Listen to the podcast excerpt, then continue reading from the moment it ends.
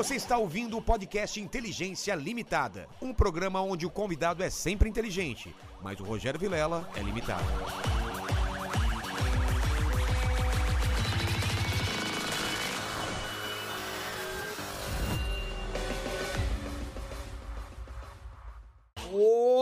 Olá, terráqueos, como é que você tá? Eu sou o Rogério Vilela e tá começando mais um Inteligência Limitada, o programa onde você já sabe, a limitação da inteligência acontece somente por parte do apresentador que vos fala, porque sempre trago pessoas mais inteligentes, mais interessantes e com a vida muito mais atrapalhada do que a minha e do que a sua, pequeno mandíbula. Foi um trocadilho. Você entendeu, eu né? entendi. Com. com, O convidado. com- sim, com certeza. Você tá gaguejando muito ainda. Com, com, com, com... Eu, tá- eu com tava convidado. pensando na palavra relacionada ao trabalho dele, entendeu? Ah, você não ia falar convidado, você ia falar outra coisa. É, eu ia falar. Documentarista? Ao documentário. é, Talvez. Jornalista? Pode ser. Sósia do Adnet? Do Adnet. Sósia do, do vilão do, Homem-Aranha? Do Alfred Molina, o Dr. Octopus. Doutor Octopus, talvez? Então o pessoal fala Parece aí na, parece. fale na cha- no chat com quem ele parece. Mas antes de falar com o convidado, pequena mandíbula, como o pessoal manda perguntas e jabás. Cara, é muito fácil. É só mandar um superchat pra gente. Os valores são fixados no chat, então é só dar uma olhadinha em como participar com perguntas, comentários ou fazer a sua propaganda do seu jabazão. Exatamente, olha pra mim.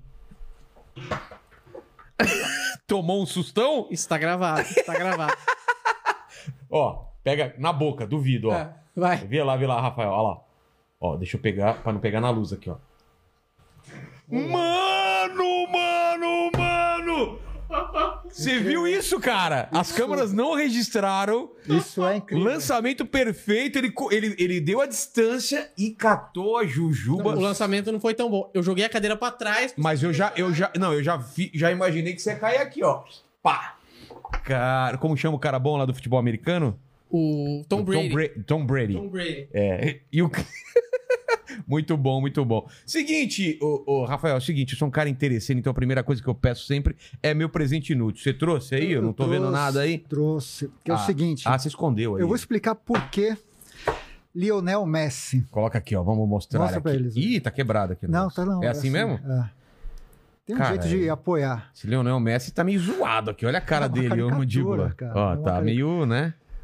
Esse foi o jogador que eu mais vi jogar na minha vida. Não pessoalmente, né? não, Claro. na televisão. Mas assim, é o cara que mais me encantou.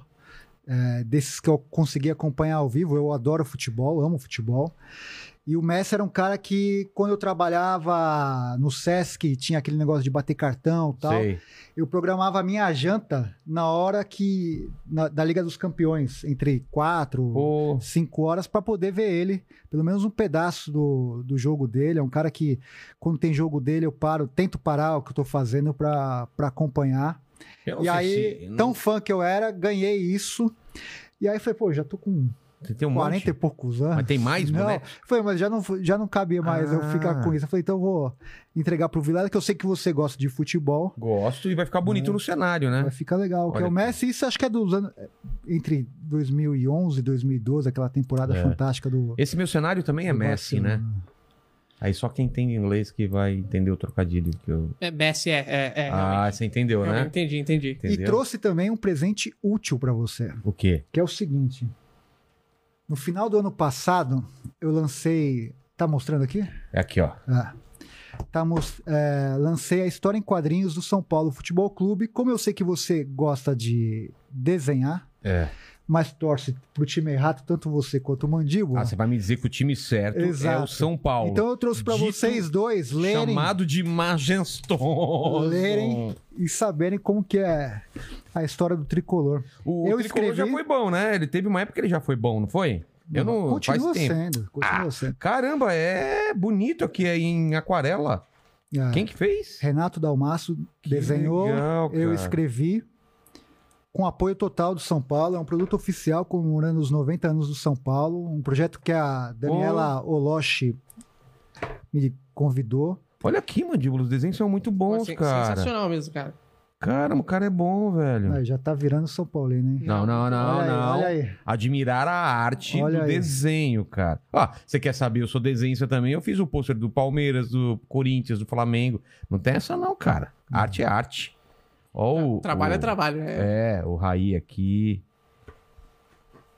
Raí, olha só. Raí que eu. Sabe o que eu lembro do Raí, cara? Aqueles dois pênaltis que ele perdeu Pro em Dida. cima É, do pro Dida. ele não lembra da final de 91. que Essas coisas, essas coisas eu não lembro, cara. Ah, O Tele, saudade do Santana. Tele, cara. Que, pô, isso é um cara que eu queria ter conhecido. Imagina ele vir aqui, né? Se fosse vivo, dar entrevista para nós, A né, cara? figura icônica da história do futebol. Tirando o fato dele ter perdido a Copa de 80 82. Ah, mas aquela... ele não teve culpa. É, ele foi cara. técnico da, de 82 e de 86. Ele, daí ele fica com É. essa fama de pé frio. É, Ele vai pro São Paulo. é verdade, ele ganha com o São Paulo os mundiais depois. Ele perde a dessa- final de 90, São Paulo e Corinthians. Corinthians é a primeira vez campeão brasileiro. Certo. E aí, em 91, começa a trajetória vitoriosa do Tele Santana no São Paulo. Pô, é verdade, ele tinha fama de pé frio. É. E depois foi um dos. dos- Injustamente, Não, né? depois ele foi um dos treinadores mais vitoriosos e aí, É. cara, enterrou essa fama, né, cara? É o contrário do que aconteceu com o Filipão, né? Que agora É. ele, tá- só tá enterrando A curva do times. Felipão foi ao contrário do Tele, é, né? Cara, ele o, Tele, ele, parado, velho. o Tele, ele morre no auge. No auge, total. É que nem o mandíbula. Se o mandíbula morrer, tipo, semana que vem, Tá no auge. tá no auge. Vai ser lembrado eternamente. Exatamente. Vai ter até rua com o nome dele, talvez. Claro, rua Mandi- mandíbula. Ô, cara, olha só a qualidade do. É do- incrível. O Renato é fera demais. Muito bom, cara. Muito bom. Deixa eu guardar aqui, então, esse é o presente útil. E é o seguinte, Rafael, você entrou em contato comigo é, falando do seu documentário. Eu não sabia que tinha esse documentário do, do, do Trapa- dos Trapalhões, aí eu fui pesquisar, vi que, que tinha vídeos, tinha gente meio chateada com você, Brava. uns fãs dos Trapalhões. Uhum. E o Dedé teve aqui faz umas. Faz um mês, mais ou menos, né? Um mês, dois até um meses. pouquinho mais, Dois meses dois teve, meses. Teve, teve aqui. Primeiro, você é fã do, do- dos Trapalhões como eu, assim? Como... Muito fã. Eu era fanzaço. Quer Muito dizer, sou fã. ainda, né? Mas, cara, eu assistia tudo. Hum. Mas não é da sua época, né? É? É, eu sou de 80. Então você viu no domingo da Globo os Trapalhões. Assisti, claro, É. assisti os, os programas, os Puxar filmes. só o microfone um pouco mais pra cá. Tinha as histórias em quadrinhos dos Trapalhões. Tinha, né? Tinha aquela Eles meio- botinha. Você tinha a botinha Não, dos botinha. Trapalhões? Botinha dos Trapalhões. Tinha um tênis, que era uma botinha. Os Trapalhões eram ele- eles crianças, né? Sim. Eles, versões, versão o que acontece? Nesse- vamos falar pra, na parte do desenho, né? Tá. É, quando eles eram da editora Block, eu lancei também um livro sobre as HQs dos Trapalhões, pela editora Estronho. É, na editora Block. Você inventou esse nome de editora aí que não existe aí. Existe, editora Estronho. É uma das editoras é? mais legais que tem no Editora país. Estronho? Essa É. é, diferente, Caramba. né? É uma editora segmentada é, em quadrinhos, Ah, em é? cultura, Pô, que legal. cultura nerd, essas coisas Sei. todas. Faz, lança uma série de, de livros sobre séries e tal. E eu tinha essa pesquisa sobre as HQs. E os Trapalhões, na editora Block, eles eram politicamente incorretos. Então, é, as histórias em quadrinhos é, inspiravam o- muitos quadros da TV. Pra você ter uma ideia. Eles eram desenhados de uma forma adulta. E aí, um rapaz chamado César Sandoval teve uma visão brilhante. Ele falou: Renato, é, com esse estilo de desenho, vocês não vão conseguir nunca fazer licenciamento de produtos. Porque tem que ser uma coisa mais angelical, como a turma da Mônica, Sei. que tem aqueles traços e tal. E aí ele teve esse, esse start, ele falou: vamos então migrar para um desenho mais infanto-juvenil. Porque aquelas HQs dos Trapalhões na Block eram para adultos, né? Tinha umas piadas muito é, maliciosas, como era a verve dos Trapalhões nos programas, né? Então, tinha a capa da Block, por exemplo, que era, eles faziam muita paródia. O He-Man, na capa, virou. Sabe? Nossa, cara. É, tinha o, a Mulher Maravilha, era o Mussum, era Negão Maravilha. Ele Ah. soltava laser pelos seios Nossa, tal. não era pra criança. Não né? era. Mas era muito bacana essa da, da Block. E aí eles fizeram esses desenhos que é um, muito próximo do que é da, da Turma da Mônica, com um desenho mais arredondado tal. E aí começou a criar um merchandising em cima dos Trapalhões. Então tinha, eles viraram é, parceiros da Danone, de uma série de produtos, e tinha essa botinha do, dos Trapalhões que muitas crianças iam para a escola com esse esse tênis, essa botinha do- dos Pô, Não Trapalhões. lembrava dessa botinha, não, É. cara.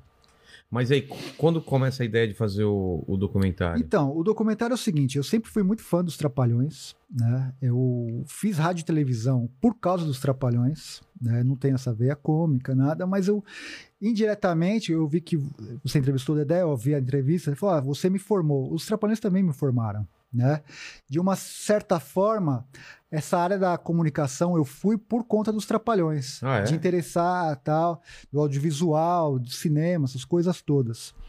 E aí eu comecei a estudar rádio e TV na Metodista, fui para fiz estágio na Rádio Cultura FM por um bom tempo, foi um trabalho bem legal. Trabalhei na Casa de Artistas no SBT, até que eu fui para o SESC. Lá no SESC eu trabalhei na programação de música, cinema, artes visuais, exposições, e sempre que tinha alguma possibilidade, eu encaixava um filme dos Trapalhões ali, né? Porque eu sempre me interessei e o SESC não dava muita abertura para os Trapalhões. Eles enxergam ou enxergavam os Trapalhões como um gênero menor no cinema. E os Trapalhões chegaram a ter sete das dez maiores bilheterias do cinema nacional, De todos os tempos? de todos os tempos, Ah, aqui do é. Brasil. É, claro. né? E aí depois com Tropa de Elite, com esse filme do Edir Macedo, que não teve nem 100 mil pessoas, mas É. oficialmente... É, um, é engraçado que é um filme, um filme crente, né? Mas, na verdade, foi um filme espírita, né? Porque É, não tinha a maioria das- da- dos, dos espectadores eram espíritos. Teve até reportagem Teve, disso, que né? Que no cinema e... estava esgotado É. e não tinha ninguém. Mas enfim, até essa medição era muito complicada, principalmente na época dos Trapalhões, porque o bilheteiro é, eles não conseguiam acompanhar. Não tinha, por exemplo, o- você fazia o filme e você levava um representante para uma cidade, vamos supor, é, Batatais. Falava, ah, vai exibir meu filme lá. Então você tinha que levar alguém da sua equipe para conferir Nossa, cinema- Cara, então, muitas vezes, o cara lá do cinema do interior de São Paulo, Rio, enfim, ele passava um número para você que não correspondia à verdade. Para quê? Ele Pra lucrava com isso e pagava menos para os trapalhões. Então, é, oficialmente, tinha esses, esses números de 3 milhões, 5 milhões em média. mas provavelmente é muito mais. Era muito mais, né? Porque era uma época que a gente não tinha internet, o cinema era. Eles faziam um lançamento em- nas férias do começo do ano e do final do ano. Quer dizer, do meio do ano e do final do ano. Então era muito estratégico. A gente saía de férias, falava, ah, vou no cinema ver o filme dos Trapalhões. Era quase isso. Então, é, eles começaram a lançar dois filmes por, por ano, o que é difícil pra doideira, caramba, cara. né? É muito difícil Um com já é programa, muito. programa semanal, faziam shows aos finais de semana, tinham as histórias em quadrinhos, quer dizer, eles eram figuras onipresentes, né? E aí o que, que eu fiz? Eu comecei a ficar incomodado com, com a pouca bibliografia que tinha a respeito dos trapalhões. Falei, Meu, os caras são tão importantes e não tem quase nada de estudo em relação aos trapalhões. E o meu trabalho lá no Sesc, eh, eu programava os shows, tudo, e sobrava muito tempo para mim, né? Então o que, que eu comecei a fazer? Eu comecei a fazer da, daquele meu trabalho também o meu escritório particular. Falei, "Ah, vou começar a escrever e pesquisar sobre os trapalhões. Então eu assisti um filme, foram lançados em DVD. Eu pausava o filme e pegava o nome do contra-regra, Do diretor, e ia atrás desses caras para entrevistar. E aí a gente começou a conversar, tal, e um apresenta o outro, e feito isso eu comecei a lançar. Eu, eu em 2016 eu lancei um, o livro chamado Cinema dos Trapalhões por quem fez e por quem viu, que são é um conjunto de 132 entrevistas com as mais variadas pessoas que trabalharam com os caras. né? Então vai desde o do contra-regra até o diretor do, dos Trapalhões, para tentar entender como que funcionava aquela engenharia toda, né? E aí esse, esse livro fez grande sucesso, a Estronho é, abriu as portas para lançar sobre as HQs, até que um dia uma diretora, uma produtora, na verdade, de cinema, chamada Sara Silveira, que chegou a trabalhar com os Trapalhões, é, falou para Rafael, por que que você não transforma a sua pesquisa num documentário? Porque livro pouca gente lê. E esse é um fato. Né? E a sua pesquisa com, com documentário vai, vai abranger bastante gente. Eu falei, poxa, eu nunca tinha pensado nisso, né? Eu vou fazer isso. Daí a gente juntou uma equipe pequena, na raça, e começamos a ir a campo e entrevistar essas pessoas. E aí esse documentário, ele começou a ganhar essa proporção porque a gente começou a en- a entrevistar bastante gente que as pessoas não acreditavam que a gente estava conseguindo entrevistar. Tipo quem? Ah, por exemplo, a gente entrevistou Angélica, a gente entrevistou Ney Mato Grosso, Mas ele tinha alguma relação com os Trapalhões? tem total, né? O, a Angélica fez o filme Terra, Os Trapalhões na Terra dos Monstros. Fez o último filme deles, Uma Escola Atrapalhada, que ela é- Ah. faz par com Supla. Olha só. É, o Ney Mato Grosso foi muito parodiado pelos Trapalhões na- Total. naqueles clipes e tal. Didi, né? É. Enfim, Fábio Júnior, uma galera muito bacana. O último foi o Pelé. Você Fala- tem uma ideia. falou com o Pelé? Consegui entrevistar o Pelé. O, Trapa- o Pelé fez os Trapalhões do Rei do Futebol, um filme de 86. Então, é... falou, nossa, o tá ganhando corpo, tal, tal, tal. E começaram a perguntar, e o Renato, não vai dar entrevista? No meio desse processo todo, dessas, dessas entrevistas, é, ele veio já questionar por que, que a gente estava fazendo esse documentário. Eu falei, ah, você não tem que questionar. É, vocês são uma figura pública, né? então eu posso fazer esse documentário, até porque teve aquele caso, eu sempre gosto de falar isso, do Paulo César Araújo, que fez a biografia do Roberto Carlos, que o Roberto Carlos proibiu.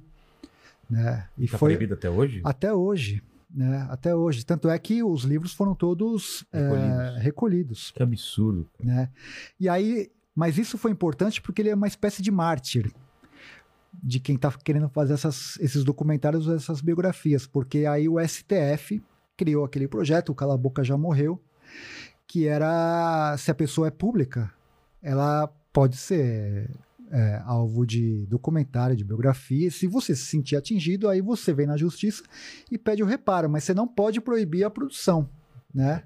Então, se quiser, Como é nos Estados Unidos, né? como é nessa- qualquer lugar. É aqui no Brasil. biografias não autorizadas. É, meu, assim, uma figura que eu é, sempre me interessei, assim, foi o Pablo Escobar. O que tem de documentário, É. de livro sobre o Pablo Escobar, eu, ninguém fala nada, entendeu? E é colombiano. Michael Jackson. Michael Jackson, enfim. Mas aqui ainda tem essa questão cultural que quando faz um documentário tem que ser uma ode, uma homenagem, uma coisa meio chapa branca. bem. é. E a gente fez um documentário, e isso é importante registrar, que assim não foi com a intenção de detonar os trapalhões. Quando você começa a entrevistar as pessoas é, e elas começam a contar as histórias, aí é, o, o documentário é um, é um projeto que não tem muito roteiro. Você não sabe como que vai terminar. Então as pessoas podem muito bem chegar e falar, ah, vou só elogiar, como tem gente que fala, não, tem, tem essa história, tem aquela, tem aquela. E, aí essas histórias Vão te vai te levando para outros caminhos. vai levando para outros caminhos. E é engraçado porque boa parte dos entrevistados que eu falei, assim que acabava a entrevista, quem ligava era o Dedé. Falou, você falou com, com o Rafael, porque as- eles falavam, ah, tô Ah, recebendo o. Rafael tal. Entendi. Ela é, toma cuidado com o que você vai falar, tal. Então, eu falei, nossa, ele tá me rastreando aqui, né? É, o Baiaco, que foi o, o dublê do, do Renato Aragão por décadas, assim que acabou a entrevista, toca o telefone dele. Caramba. E aí, como que foi a entrevista? Não, eu conversei com ele e tal. E o Baiaco é um cara que é, mudou completamente o caminho do documentário. Porque ele falou coisas ali que eu falei, meu, como que esse cara tá me contando essas coisas aqui que nunca foram ditas? Ah. Entendeu? Que assim, o que tem em todos os programas, em todas as figuras públicas, tem as lendas, tem os folclores, É. tem tudo isso, em todas as pessoas. E os Trapalhões têm muito disso. E aí você vai perguntando essas coisas para os caras, eles, e ele tava falando aquilo assim, sem, sem forçar a barra, nada. Ele, ele quis falar aquilo. Eu senti que ele. É, não só ele, mas outras pessoas estavam querendo abrir o, Desabafar. o baú de, de memórias deles, né? Até porque hoje é, não tem mais essa ligação com o Renato, então o contexto histórico é completamente diferente. Eles sabem que talvez se eles estivessem presos ao Renato no sentido de Depender ter o programa dele. ainda, de ter uma possibilidade de ser contratado para um projeto futuro tal, talvez não falassem, mas como eles viram que, tipo, estavam completamente livres, não precisavam mais do, do Renato, acho que elas se sentiram muito à vontade de contar essas histórias. E essas histórias é, não diminuem nada, assim, para mim. Sou Claro fã que dos não, Trapalhões. cara. Claro que não. O que eram os caras? caras, né? O tamanho deles. Imagina, assim, não só ao no, contrário. não só na comédia, mas na televisão, na formação de, de, de- de várias gerações, cara. Eles são imensos, cara. Ao contrário, eu- acho que eu sempre falo isso, humaniza os trapalhões, É. entendeu? Porque assim, é, eu lembro quando o Renato lançou a autobiografia dele, a Folha me convidou para fazer a resenha. Eu li o livro dele, eu falei, gente, ele fez uma, uma biografia como se fosse um santo, porque ele não contou nenhuma derrapada da vida dele. E aí eu escrevi isso, falei, ó, essa biografia é uma biografia que não, não conta, porque ele, na briga de 83, por exemplo, que os Trapalhões se separam em agosto de Que 83, forma Trapalhões e Demusa. isso, que ele falou aqui, do, o, Dedé. Eles brigaram porque era o seguinte: é, tinha uma. Isso foi em agosto. Em julho, a revista Veja fez uma capa com Renato Aragão. Tá. Colocou assim: o maior palhaço do Brasil, alguma coisa nesse sentido.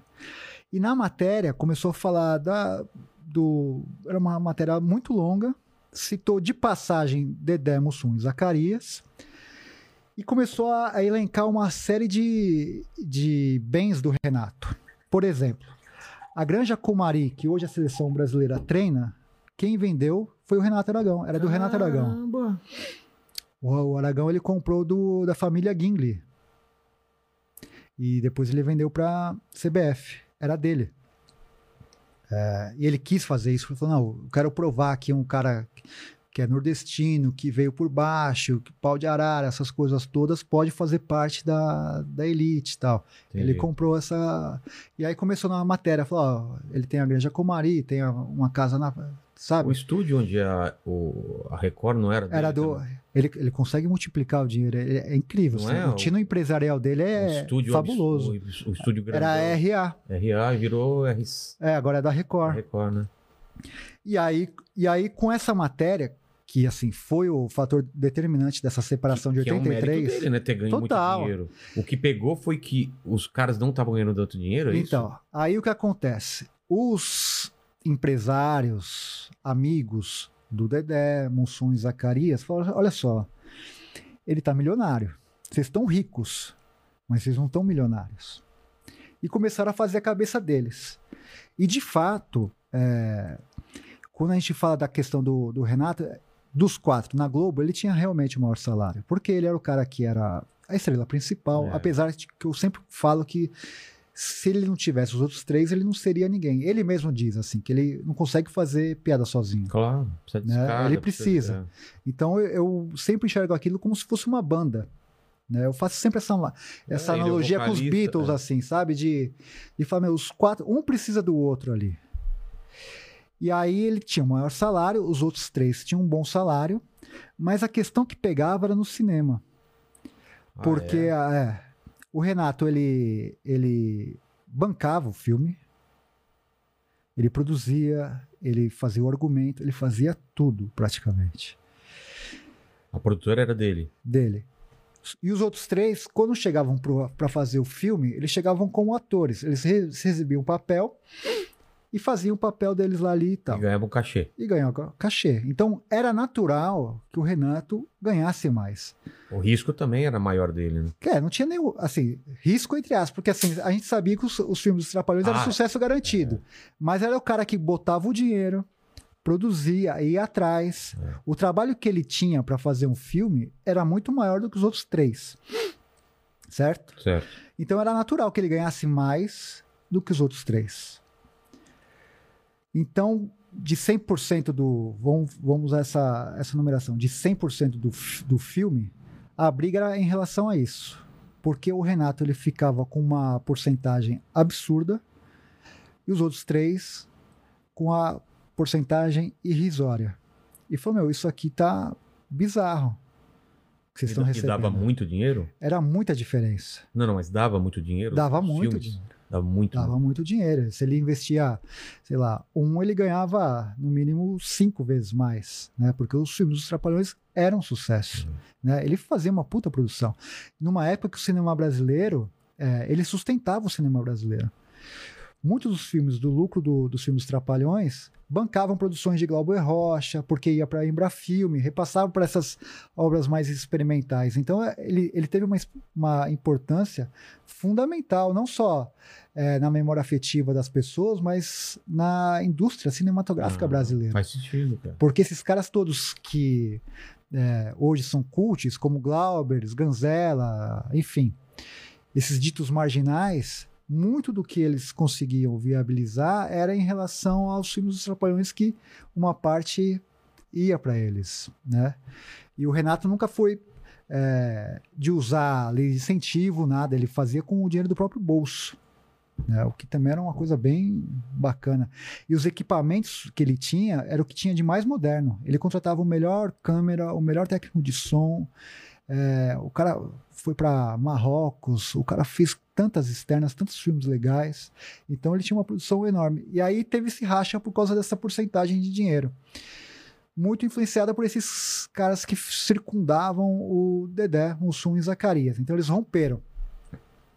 Que foi uma coisa que foi o seguinte, que o Renato naquele, nesse dia da, do rompimento ele foi meio que traído.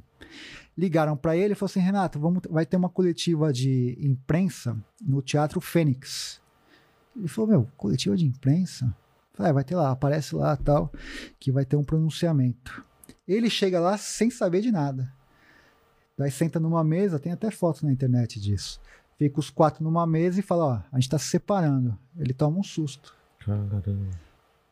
Ele tava para fazer o Trapalhão na Arca de Noé. Tá.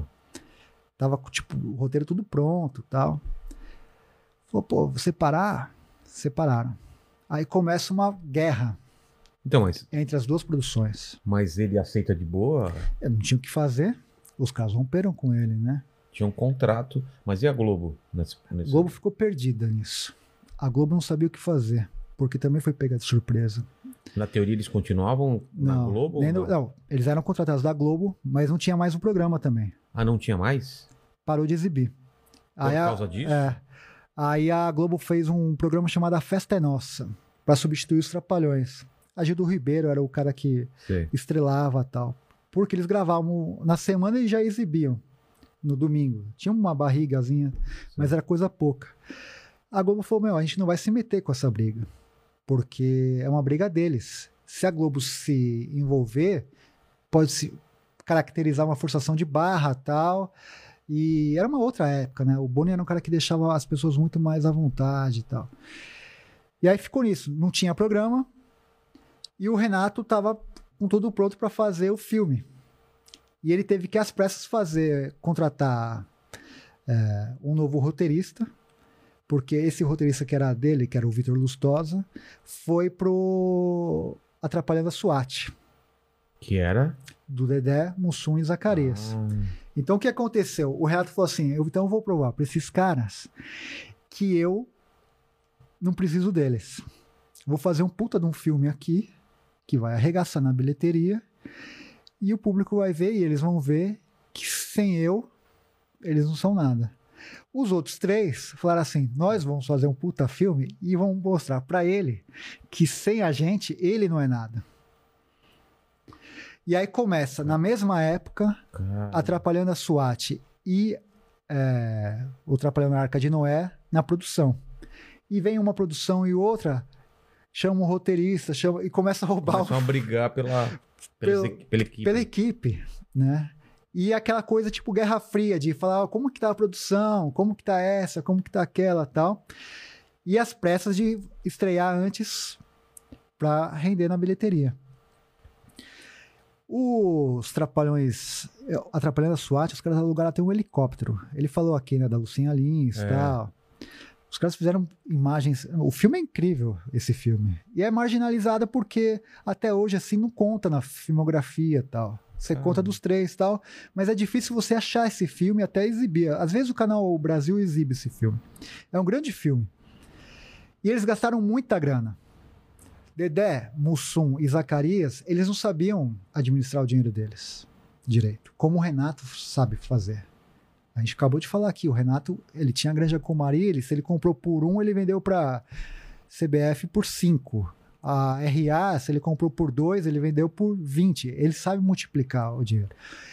E esses caras, eles se perderam nisso. Nessa gana de mostrar que não precisavam do Renato, eles excederam. Então alugaram helicóptero, é, pagavam às vezes dobrado para um cara que o cachê era tanto para trazer esse cara para cá. E aí eu não me lembro na ordem direito, mas um filme estreou num dia, acho que um ou dois dias depois estreou outro. Só que o que acontece? O público se dividiu. Então, os dois filmes foram fracasso de bilheteria. Ah, é? É, não foram bem. E aí eles viram que, assim, se arrebentaram. Eu falei que eles se separaram em agosto. É. Em março eles voltam, do outro ano. Eles separaram em agosto os filmes De saem quando? 83. Em dezembro de 83 são lançados os dois filmes. Tá. Fracasso. Principalmente Dedé Mussum e Zacarias. Então, um prejuízo financeiro enorme. Tanto é que, por muitos e muitos anos, eles tiveram que trabalhar para pagar essa dívida. Até porque eles foram é, passar a perna deles, os contadores, tá? Teve muita gente por conta dessa questão que eles não né? de não saber administrar, eles perderam muita, muito dinheiro. E aí, é, em março de 84, eles viram que assim não estava dando certo, os, o dinheiro começou a cair, é, não tinha mais show, até tinha, mas assim, a, a força dos trapalhões começou a diminuir, e o Beto Carreiro ligou para cada um dos quatro, falou assim: ó, vem almoçar comigo tal dia, sem um saber do outro. Ó, vou te esperar aqui nesse restaurante às 8 horas na quarta-feira pra gente conversar. Fez isso com o Didi, fez isso com o Dedé, Mussum e Zacarias. Quando os quatro chegam quase ao mesmo tempo nesse restaurante, um olha pro outro e fala: Meu, o que, que você armou pra gente? Fala, meu, esquece essa briga. Não tá dando certo, vocês estão tomando um prejuízo. é, e não funciona sem os quatro. Não tem programa, não vai ter filme, não vai ter nada, etc e tal. E aí eles conversam. Falando, o que está acontecendo? Fala, "Ó, eu- Eles fazem a exi- exigência de aumentar a porcentagem dos lucros dos filmes, que eram X e dobrou. E o Dedé fala: Ó, eu quero a partir de agora começar a dirigir alguns filmes dos Trapalhões. Ah, E aí tem essa abertura e ele começa a dirigir. Então ele dirigiu é, A Filha dos Trapalhões e fez é, Mágico de Oroz, acho que ele dividiu a direção tal. Ele começa a ter uma abertura, mas tem um racha ali. Né? E assim, dessa briga em diante, quando volta, o, não volta o igual. relacionamento deles já não era igual, entendeu? Então, desses folclores. E por que que esses fãs, é, ou esses extremistas, eu falo da extrema ignorância, né? Porque os caras, eles não viram o documentário e começam a me chamar de mentiroso tal, assim, não são coisas que eu tô inventando. Tudo isso que eu tô te falando são coisas que eu ouvi de gente que trabalhou diretamente com, com os trapalhões. Então, o, tem um racha nisso. É, os Trapalhões, eles têm, têm muita, muita lenda. Tem esse negócio. Ah, o Renato gosta de ser chamado de Didi. A gente descobriu. Ah, as melhores piadas ele pegava pra ele? Nós descobrimos. E pegava. Entendeu? O Ferrugem, que é uma figura histórica da televisão brasileira. Ele cara, é vivo ainda? vivo. Porra, o Trabalhou na TV Tupi, Caramba. MTV. O pessoal mais recente conhece ele da É, MTV. Tinha cara de tal. moleque era bem velho, né? Exato. Ele trabalhou nos Trapalhões na época da Tupi. Caramba. E aí ele conta uma história que, assim, é, ele, de- desde garoto, ele foi um garoto prodígio, né? É. Ele fazia muito sucesso. E o Renato puxou, deu uma rasteira nele. Porque ele falou: Ó, esse cara tá aparecendo mais do que eu. Dá as melhores piadas aqui pra mim e dá uma escanteada nele. Você trabalha com humor.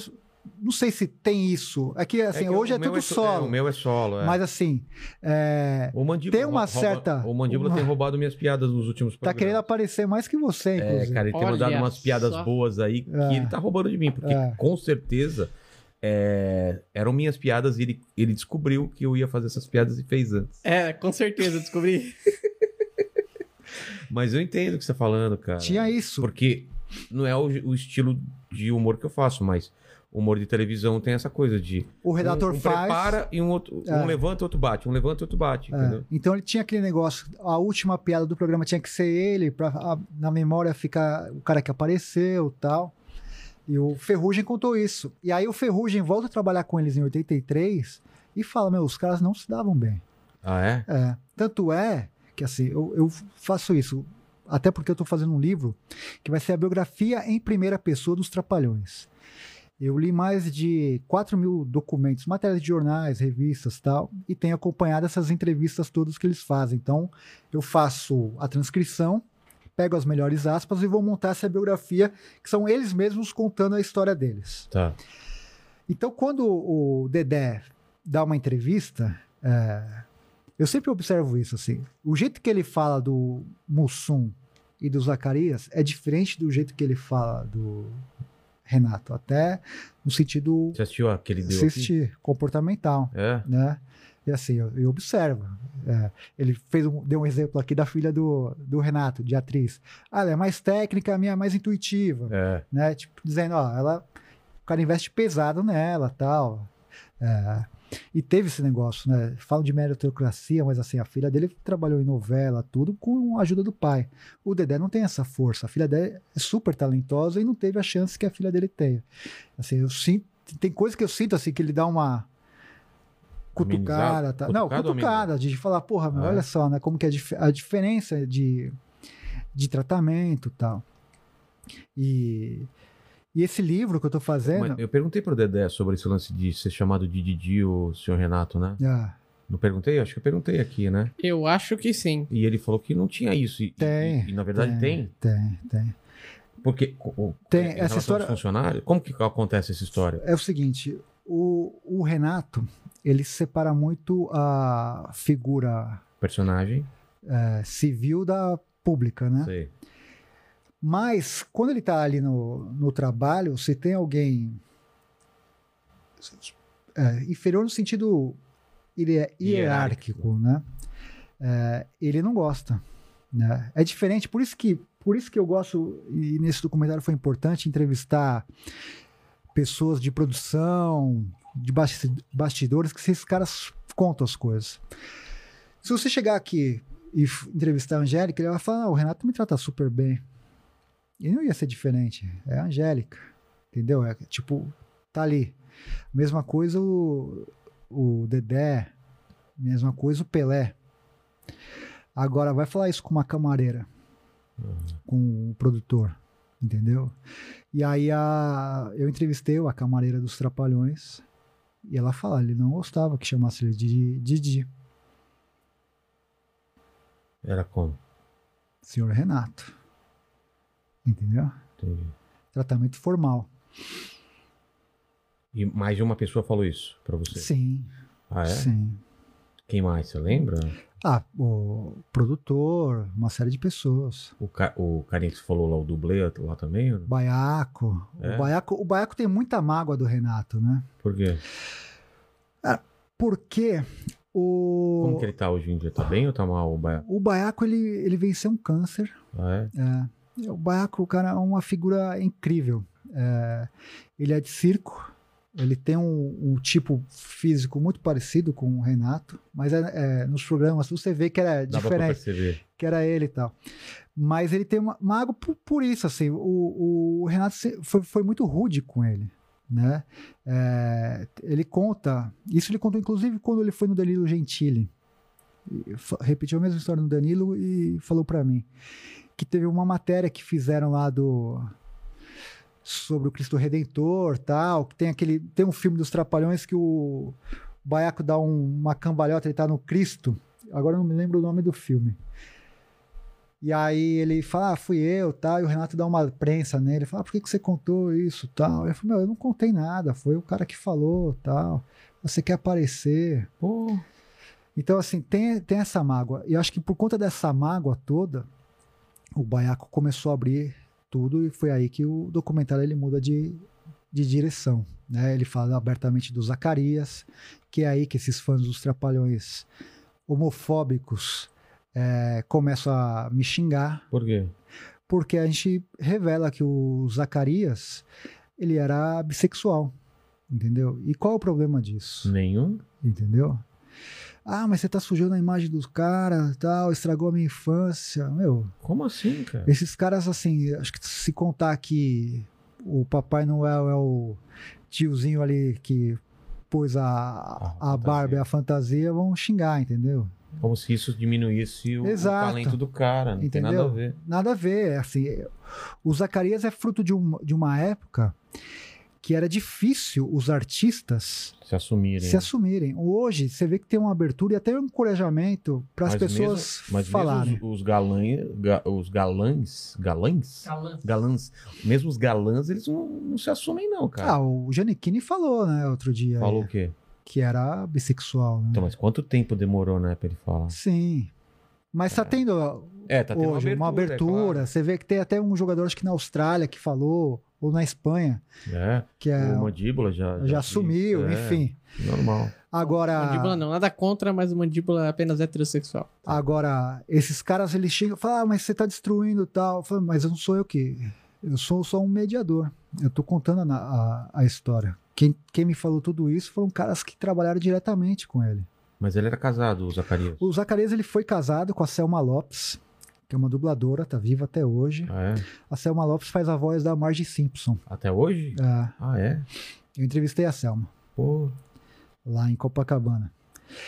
Depois ele namorou uma cantora chamada Valesca, uma cantora dita brega, essas de dor de cotovelo. E aí ele começa a ter um relacionamento com um outro cara, entendeu?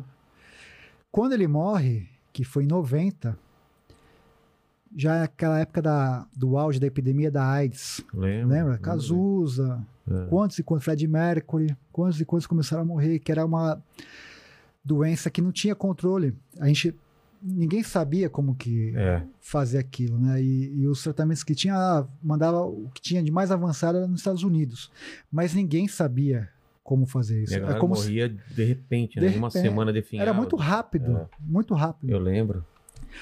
No filme Uma Escola Atrapalhada, que os Trapalhões fazem quase uma figuração, o Zacarias aparece muito magro. E aquilo causa um choque nas pessoas. Porque a, quase a peruca dele fica balançando na cabeça, assim, de tão Caramba. magro que ele tá. Aí começou a dar margem para uma série de especulações. Falar, ah, o Zacarias tá com HIV. tá com HIV e tal.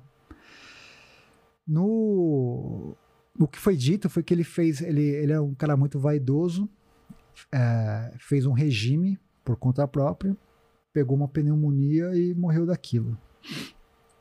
A Selma Lopes conta que ele, no atestado de óbito, tá câncer. Mas as pessoas que eu entrevistei falaram que foi AIDS, que inclusive a Globo ofereceu tratamento para ele nos Estados Unidos. Ah, é? Só que o Zacarias era, um, era espírita, ele era pai de santo.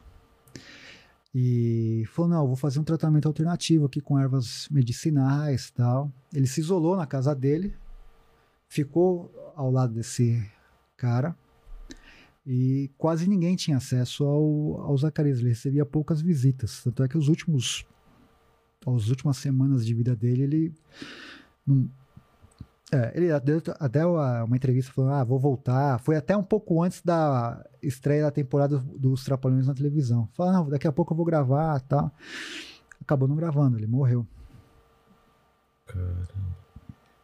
Entre ficar, entre ficar mal e morrer foi muito rápido desse, desse filme Foi que muito tava magro? rápido. Foi? O filme é lançado em 90, na- é, no começo de 90. E em março ele morre. A Globo, ninguém falou sobre HIV, Nada. nada, sobre AIDS. E aí o que acontece? É, E a gente entende isso, sim. Você conversou com o namorado dele? Com esse. Esse cara tá morto. Ah, é? É, morreu. É, morreu, acho que há uns mais de 20 anos. Tá. Mais de 20 anos. Mas é, o que acontece? Ele era um ídolo popular, um ídolo infantil. Pode ser que tenham é, falado assim, ó, não vamos contar isso para não chocar, para não. Entendeu? Tem muito disso, da- É. de contar uma outra versão. Como pode ter sido câncer e o HIV ter é, acelerado, Entendi. entendeu? O fato é, assim, é que essas histórias e, e esse pessoal que você falou que, que xinga tal, eles não viram no comentário, eles ainda não ouviram esses caras falarem e chamam de mentiroso, assim. É um paradoxo, porque você- como que você é um mentiroso se o cara não viu ainda o que... Tá... Eles sabem o que eu tô falando, e o que eu tô falando é o que tá no filme, né? É, E eles acham que isso diminui o legado dos trapalhões, diminui ou, ou causa uma mácula na, na história do- dos trapalhões, e não, ao contrário. Entendeu? Eles são fruto de uma época que não se podia falar abertamente dessas coisas. Talvez se vivo estivesse o Zacarias, hoje ele talvez falaria. Meu, Ah, com certeza. Se, se ele dane-se, fosse, é. entendeu? E esses caras que são ignorantes falam, ah, você tá é, ofendendo a, a imagem. A Selma Lopes, que é essa senhora que eu te falei, que tem 90 anos, eu perguntei pra ela, Que é a ex-mulher dele. a- é, do Zacarias. Sim. Ela falou, meu, enquanto eu tava com ele, dava conta do recado. Depois que ele terminou comigo, o que ele fez da vida dele, quer dizer, ela deu a resposta ali. Entendi. Você entendeu? O, o próprio Dedé, eu assisti o Fritada, brincaram com essa história do Zacarias ser bissexual. Ele não falou nada, É, entendeu? Assim. não refutou. Então, assim, qual que é o problema? Entendeu? É engraçado que o, o Didi fazia esse tipo de piada com o Dedé, né? Mas, é, então, Lembra? é. Isso é até uma forma de. Porque, assim, já tinha essa fama. Se você for ver, as pessoas levam muito ao pé da letra, ou levavam. Né? A gente falar que o Brasil é um país iletrado, confundir o personagem com a pessoa. É. né? Então já tinha esse negócio, ah, o Zacarias é, é gay porque ele tinha um, um trejeitos, ele, ele era mais afeminado tal. Só que o Renato brincava com o Dedé, mas era uma piada ao contrário, porque o Dedé, Era o, o machão. meu, o que o Dedé, assim, o Dedé, ele, ele perdeu muito por conta disso, entendeu? Ele era muito mulherengo. Eu perguntei aqui das namoradinhas, É. ele falou que aproveitou, né, Mandiva? Ele falou que teve ele uma época aí. aproveitou. É. O Dedé aproveitou. E ele é um cara que, assim, ele saía e ia num bar e falava, vou pagar pra todo mundo, sabe? Ele era um Ah, cara que cara- esbanjava. Ele contou essa história É, aqui do, do bar. da casa do. Ah, da casa, é verdade. Que ele, né, assim, Coração bom, pagava Cara, as coisas, não pensava né? no futuro, né, velho? é isso. Poxa. Né? vida. Porque acho que é, é igual se a gente for fazer agora uma analogia com um jogador de futebol, né? Você sabe que tem um tem um prazo, ou tem uma curva, toda carreira tem É. uma curva, né? E esses caras eles não pensam nisso, falam assim, ó, pode ser que seja daqui a 10 anos, como pode ser daqui a 2 anos, É. né? Então os caras esbanjavam, o Mussum esbanjava da lancha, É. uma série de coisas. O Zacarias já era um cara mais ermitão. Ele gostava mais de planta, já gostava de ficar mais na dele e tal, era mais intro- introspectivo. O Renato já era um cara que é, investia, mas ele fazia o dinheiro dele render. É. Tanto é que o Renato, até hoje, assim, é, a Globo não renovou com ele, meu, o cara vive muito bem. O Dedé, ao contrário, ele tem que fazer show em Arapiraca, é, em Manaus, daí daqui a pouco ele vai para Paraíba, ele tem tem, que fazer ainda. toda a correria É. dele, entendeu? Ele podia estar hoje numa vida é, mais sossegada. Eu acho até que ele não queria, porque ele gosta muito de trabalhar. É, ele gosta Você vê de que ele tem uma, palco. É, ele tem. né? Mas talvez não essa correria que ele tivesse tivesse hoje, né? Então foi Entendi. tudo isso a questão de administrar o, o dinheiro. Entendi. E quando você conversa com o pessoal, é, com, com- Você, você entrevistou quantas pessoas? 64. 64. Qual foi a, a que mais te. te Impactou. é, a- você falou do. Do, Do Baiaco. Do Baiaco qual É, outro? o Baiaco, o que acontece? O Baiaco, ele mudou completamente o, o destino do roteiro, do, do Tá uma comentário. coisa na cabeça. Que eu falei, ah, vou fazer aqui é, esse filme que é uma espécie de complemento das minhas duas pesquisas anteriores, do cinema e da HQ. Tanto é que eu nem queria repetir os nomes, tal. Eu, eu repeti acho que um 5% só do elenco desse, desse documentário. Eu queria entrevistar outras pessoas para falarem outras coisas, né, para não fi- ficar uma coisa repetitiva. Só que o Baiaco, quando ele começou a falar de Zacarias, quando ele começou a falar de Renato, coisas que até então quem eu tinha ouvido não falavam, era sempre aquele negócio, ah, lindo, maravilhoso, tal, tal, tal. Eu falei, pá, mudou. Mudou tudo. Então o Baiaco foi um cara que, que transformou. Um outro cara, o Roberto Lee. Que é. Roberto Lee, você vai lembrar dele, assim, vários quadros dos Trapalhões, quando tinha briga, tudo, ele era o cara que dava porrada, tinha uma cara de mal, chegava no bar mal encarado tal. É, e foi também produtor dos Trapalhões. Ele, ele Ah. ficava no elenco, mas ele ganhou nome e ficou também no. E o Roberto falou bastante coisa também. Né? Assim como o empresário deles, Elcio Spanner, também contou de Zacarias, de grana, Entendi. de uma série de coisas, e o Vitor Lustosa, que é o amigo, o fiel escudeiro do Dedé, que ele, inclusive ele falou aqui do, do Vitor. Contou uma série de coisas. O Vitor era o que dele? Era um tipo de um assessor? O assim? Vitor é produtor, depois assistente de produção, depois produtor e depois assistente de direção. né? É um cara, uma figura histórica do, dos Trapalhões, tem uma memória incrível. Tanto é que a gente está com uma ideia de lançar um livro, eu e ele, um livro de entrevistas, que ele conta uma série de coisas do, do Renato. Tem até um episódio, uma história engraçada, que isso. Se os caras me xingaram agora, vão xingar mais ainda, que é o seguinte. E não fique bravo, porque assim, é o que eu tô falando, cara, é humano, entendeu? Pisada na bola, ou derrapada tal. Em 76, os Trapalhões eles estão fazendo a produção do filme é, Os Trapalhões no Planalto dos Macacos, No Planalto, lembro disso. né? Lembro, que é uma sim. paródia do... Lembro porque eu assisti bem depois, É. né, Mandíbula? Que eu não era nascido. Você não era nascido, você Não. assistiu no DVD. Exatamente. É, Exato. entendi, no entendi. YouTube ele No assistiu. No YouTube, no é. YouTube. Que é uma paródia do Planeta dos Os Macacos. né? Os Trapalhões sempre brincavam muito disso, É, né? tinha- o Robin Do Hood, Guerra nas Estrelas fizeram também. Guerra nas Estrelas, fizeram uma série de... que era muito legal isso. Robin Hood Trapalhão, é Trapalhão na verdade. Floresta tal. E o que acontece? O, o- o Renato se apaixona por uma moça da produção do filme. E, cara, tem gente que quando fica apaixonado, fica, perde a cabeça.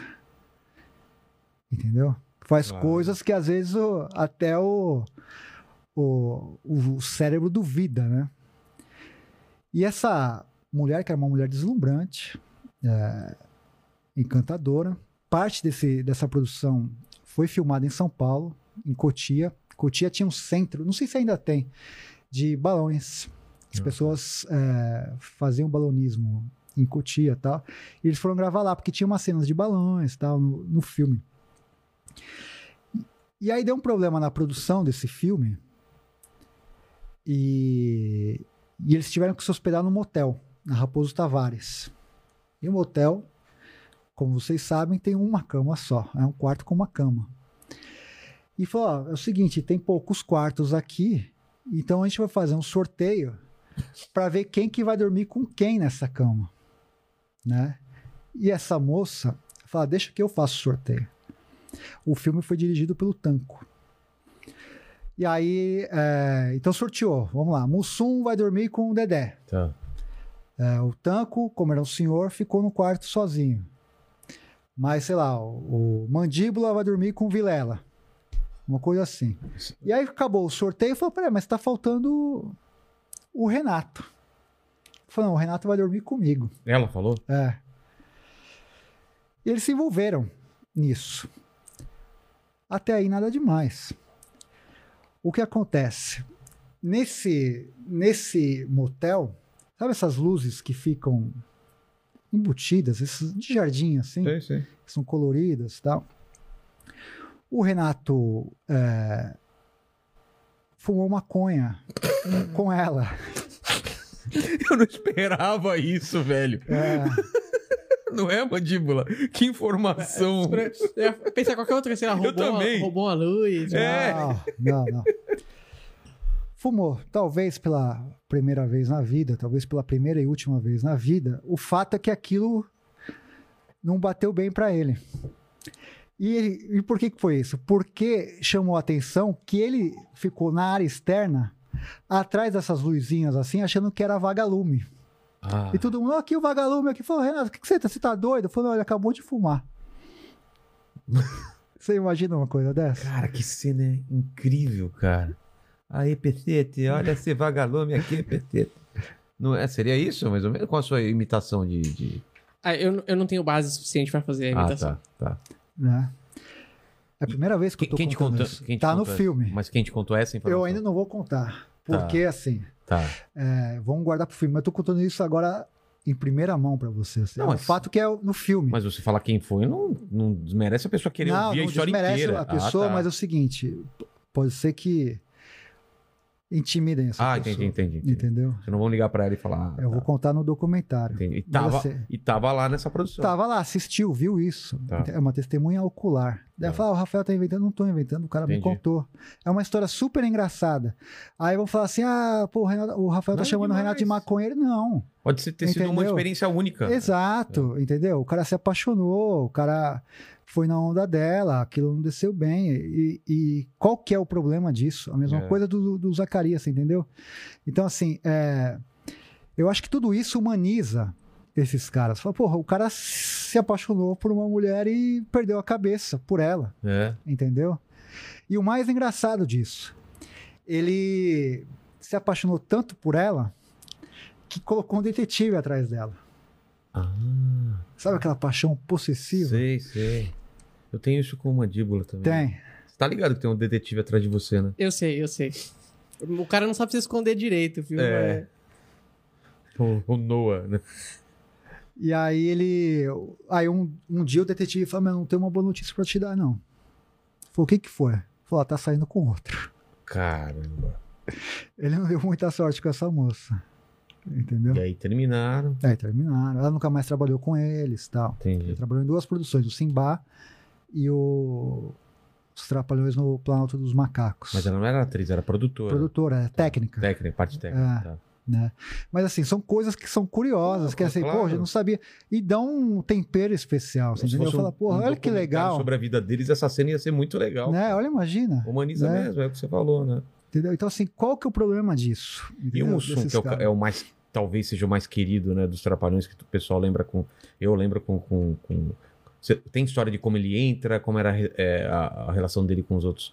Que todo mundo fala bem dele, né? É incrível, né? O Mussum é uma figura, cara, que ele ficou até maior depois da morte. É, também acho. é, é muito difícil isso, né? É. Você vê como, por exemplo, o Zacarias não conseguiu isso, né? É. O Mussum, ele virou marca de cerveja, tem camiseta, tem memes, tem um- uma série de coisas. O papo que a linguagem, aquela linguagem dele não foi ele que inventou, é verdade? É verdade. É. Sabia disso, Mandíbula? Eu li em algum lugar aí. Eu li, eu li também, eu tinha lido quem inventou foi o Chico Anísio. Foi isso mesmo, é verdade? É. O, o Mussum, ele era dos originais do samba. Ele era um cara performático no palco, né? Então ele cantava, tocava e dançava. Ele fazia um negócio. Ele era engraçado no palco, inclusive. Numa época que é, era difícil ver isso na, nos grupos musicais, né? O cara que normalmente sentava ali no violão, tal, banquinho, tocava. E ele já era um cara mais é, disruptivo nesse aspecto. Assim. Você olhava ele e falava, nossa, o cara era engraçado, tinha um trejeito, a cara dele. E o Mussum é um cara que, assim, é, ele não precisava fazer força para fazer rir, né? Ele tinha um jeito engraçado. Até quando ele andava, né, com aquela barrigona, a bundona dele, assim, É. você já achava, a camisa toda agarradinha, assim, né? Era um barato. O Mussum era muito intuitivo. Né? Ele não era um cara técnico, assim, ele não foi formado em nenhum lugar, ele era aquilo praticamente que ele era na vida, ele, ele- ele era na televisão, era no palco, era no cinema, enfim. E aí o, a ideia principal, quando era. O Dedé contou aqui, mas é mais ou menos assim: os Trapalhões eles foram criados é, por causa do Vanderlei Cardoso, músico que eu entrevistei e está vivo até hoje. O Vanderlei era um cara que chegou a ser da Jovem Guarda tal, na época que a televisão usava muito dos músicos para ter programas de televisão, porque eles eram muito populares. O Roberto Carlos tinha lá o, é, o programa da Jovem Guarda, junto com a Vanderleia e o Erasmo. Então, os músicos eram muito requisitados para terem um programa para chamar público. E o Wilton, Wilton Franco criou os, os Adoráveis Trapalhões por causa do Vanderlei Cardoso. E aí ele formou um elenco que era o Vanderlei Cardoso, o que seria vamos fazer uma seria o Renato Aragão, porque é a estrela principal, o Ivon Cury, que era um também cantor, tal, e também tinha uma tinha, acho que andava de peruca também. É. Ted Boy Marino, que era o cara de luta livre, galanzão e tal, e o Renato Aragão. O Renato não era a estrela principal.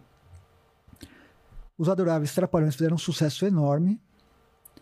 A Rede Globo contratou o Ted Boy para fazer fazer os programas de humor lá. O que, que eles fizeram? Eles tiveram a sacada de contratar a Vanusa, que era uma piada, né? Porque a Vanusa era muito loira e tinha um cabelo parecido com Do Ted Boy Marinho, não é verdade? Né? Então- Tigelinha, mesmo, É, tigelinha. então a Vanusa, pouca gente sabe disso, mas a Vanusa chegou a integrar os Adoráveis Trapalhões. Cara, não sabia disso, não. Aí começou, ah, o Vanderlei quis fazer outra coisa, o Ivon também outra coisa, e acabou o programa. O Renato persiste. Ele fala, não, eu preciso fazer tal, tal, tal. Aí ele tava um dia andando no- na televisão, ele olha, o, vê o Dedé, falou, pô, esse cara é um cara que pode ser bom pra mim. Convida o Dedé, fala, o que, que você acha de fazer um- uma dupla tal, e começa a fazer uma dupla. Essa dupla começa a fazer sucesso, é pedido mais tempo para eles ficarem no ar. Ele falou: ó, com só nós dois aqui a gente não consegue. A gente precisa de mais um. O Dedé, isso também é uma outra coisa, porque o Renato algumas vezes falou que foi, o, foi ele que trouxe o Mussum. Na verdade, não, foi o Dedé. Só que o Dedé pensou primeiro no Jair Rodrigues. Ah, Que o Jair Rodrigues, se você olhar os vídeos antigos, tem uma certa semelhança com o Mussum no sentido da performance. Ele também era um cara do gingado, de, de ter umas sacadas, um improviso na televisão, fazia o filme da bossa tal. Era um cara que era muito parecido com, com o Mussum nessa, nessa linha da, do, do humor, dessas coisas todas. O Jair falou assim, ó, melhor que eu tem um outro cara, que é o Mussum. Ele fala, Mussum, fala, ó, é- ele é dos originais do samba, vai lá ver. E Dedé vai assistir um show dos originais do samba e ver o, essa performance que eu falei aqui. Ele falou, pô, esse cara realmente é muito bom. Vou convidar ele. O Mussum falou, putz, eu não, eu não tenho nada a ver com isso, eu não sei, não é minha praia, eu quero, eu sou tocador de, de reco-reco. Eu falei, meu, você vai, persistiu, tal, tal. O Mussum aceitou. E o Mussum, por muito tempo, ele se divide entre os originais do samba e os trapalhões. Até que uma hora tem que falar, meu, você tem que decidir, porque é, a agenda está muito pesada. Os trapalhões e os originais do samba, eles eram muito requisitados. Aí ele sai dos originais do samba e fica só com, com os trapalhões. Faz um sucesso enorme e tal, os originais co- continuam fazendo e tal. Na época, o pessoal dos originais do samba ficou um pouco chateado com ele, com a decisão que ele prefere o- os trapalhões do que os originais. E aí, de novo, o programa precisa mais tempo e tal. Ele fala, a gente precisa de mais um. E aí entra o Zacarias. né? Então, Que vem da onde? o Zacarias vem do rádio, né? Ele tinha é? um tinha um programa no rádio, fazia muito sucesso. Ele tinha um personagem chamado Moranguinho. E aí é o Renato que, que indica o, o Zacarias. Na verdade, a Selma Lopes fala pro Renato, fala, ó, tem o, o Ah. Zacarias, ele olha e puxa o Zacarias. Que essa é a formação clássica do, dos Trapalhões. Mas antes, quando ele fala o Dedé, ah, tudo começou com a dupla Dedé e Didi, tá errado. Tudo começou lá atrás, nos Adoráveis Trapalhões. O Dedé fazia parte do elenco, junto com, até com o Roberto Guilherme, mas ele não era o cara. Ele era, tipo, de elenco de apoio. Entendi. Aí ele é alçado, né, com, ao- graças ao Renato, a, um do- a, a escada, ao- a, uma das figuras principais dos Trapalhões, né? Então tem, tem muito disso, assim, né, é, a memória, às vezes, ela é, ela é meio traiçoeira. Então, você ouve um, um aqui, outro ali, e às vezes vai falando, vai falando aquilo como se fosse a verdade, né? Mas, assim, a história que a gente conta e as histórias que estão nos, nos livros é completamente diferente. né? Tem todo um, um, um histórico, uma linha histórica até chegar nessa formação clássica do, dos Trapalhões. E depois o Ted Boy ele trabalha como figurante, elenco de apoio dos Trapalhões. Ele faz muito quadros depois com os Trapalhões, depois É. que na Globo e tal. Tem muitas cenas do, de briga, inclusive, que ele participa tal. Total. Mas e o lance do Mussum, então, do- da linguagem do Mussum? Como o? Mussum foi o seguinte, é, foi o Chico Anísio, né, que fala pra ele, falou assim, ó, é, tudo que você falar termina com. faz aquele negócio de, da linguagem, né? O, o Chico. Mas é um- ele, ele já fazia isso em alguma ele coisa? trabalhava na escolinha do professor Raimundo. Ele fez alguns, Quem? algumas O- participações. O Mussum.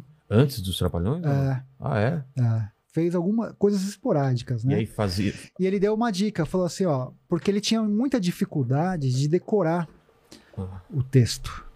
Então, falou, ah, tem que fazer coisinha curta.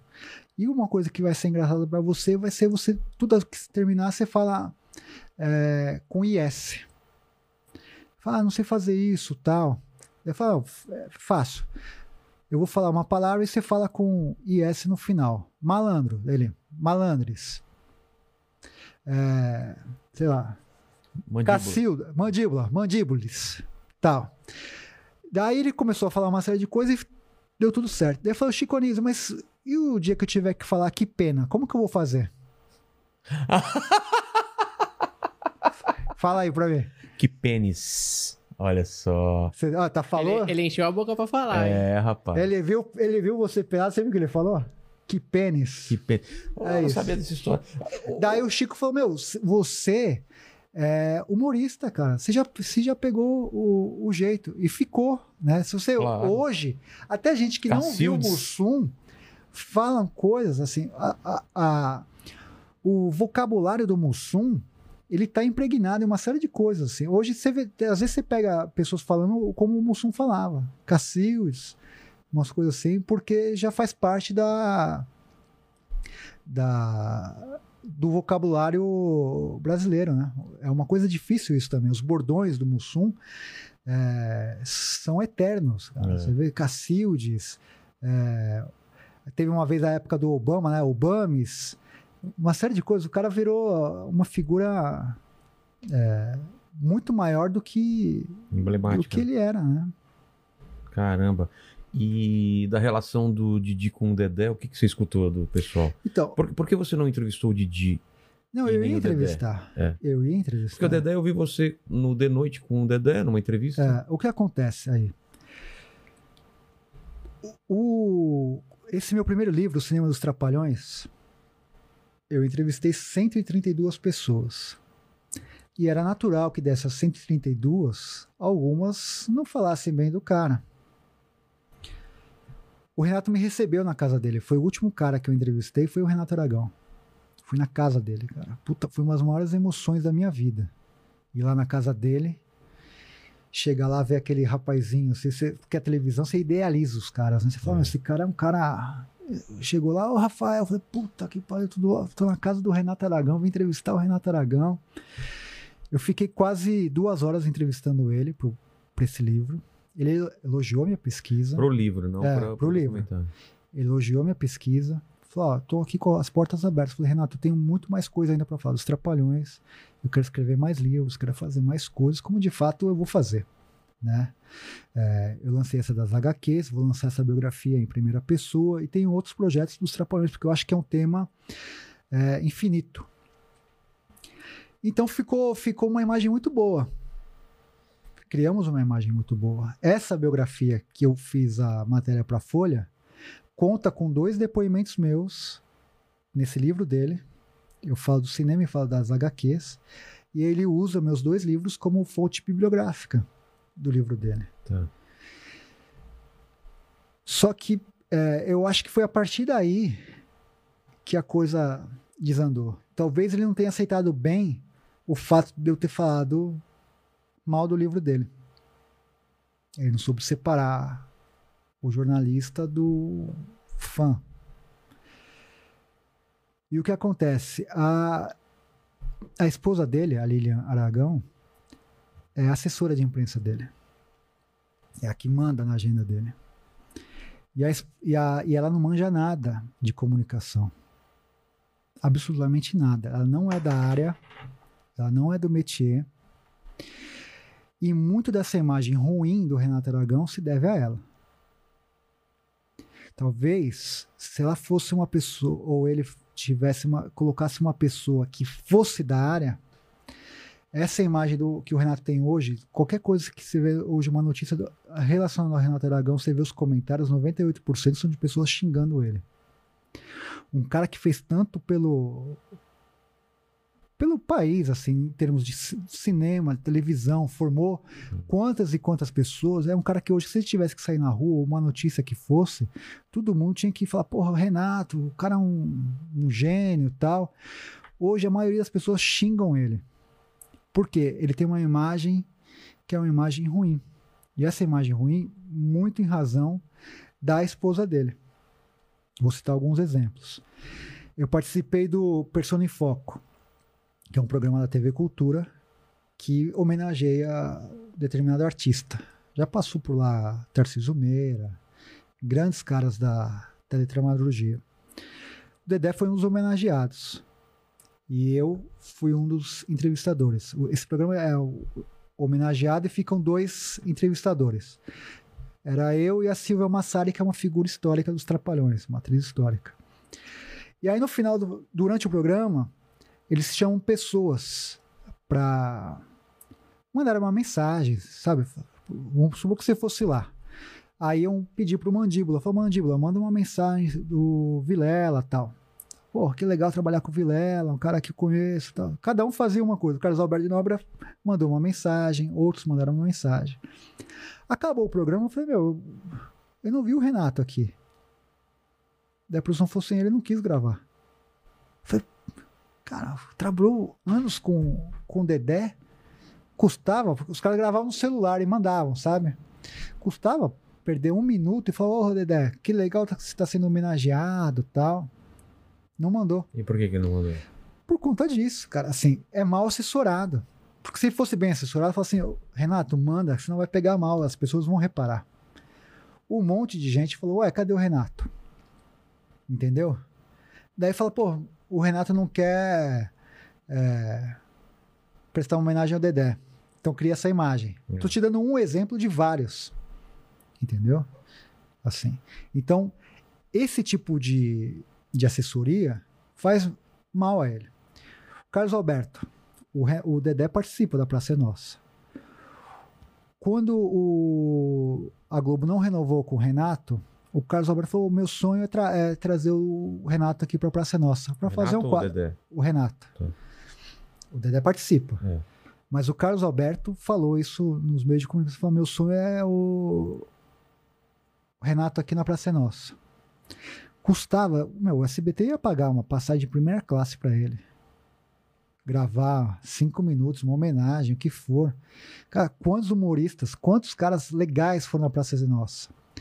Carlos Alberto, cara, estendeu a mão pro Renato e pro Dedé.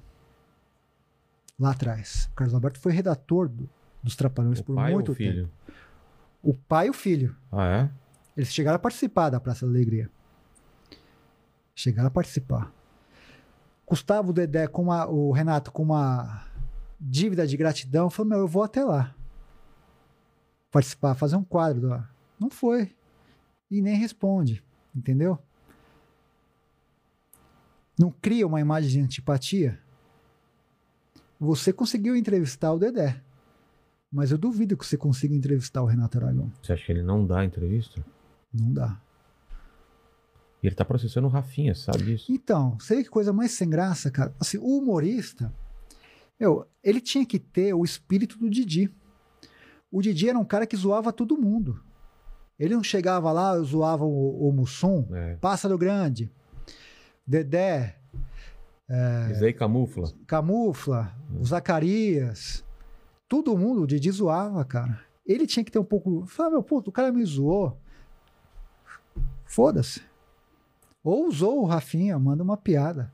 Agora, processar por causa de um comentário que do TikTok dele é horrível mesmo, cara. Qual que é o problema de o cara emitir essa opinião? Falando, meu, que, que papelão. É a piada é que ele tava sequestrado, né? É, o- então, o que acontece nisso também? Ah, essa é uma opinião minha, que hoje é difícil até dar opinião, que os caras acham É. que. Mas assim, a esposa dele vai, pega carona com ele.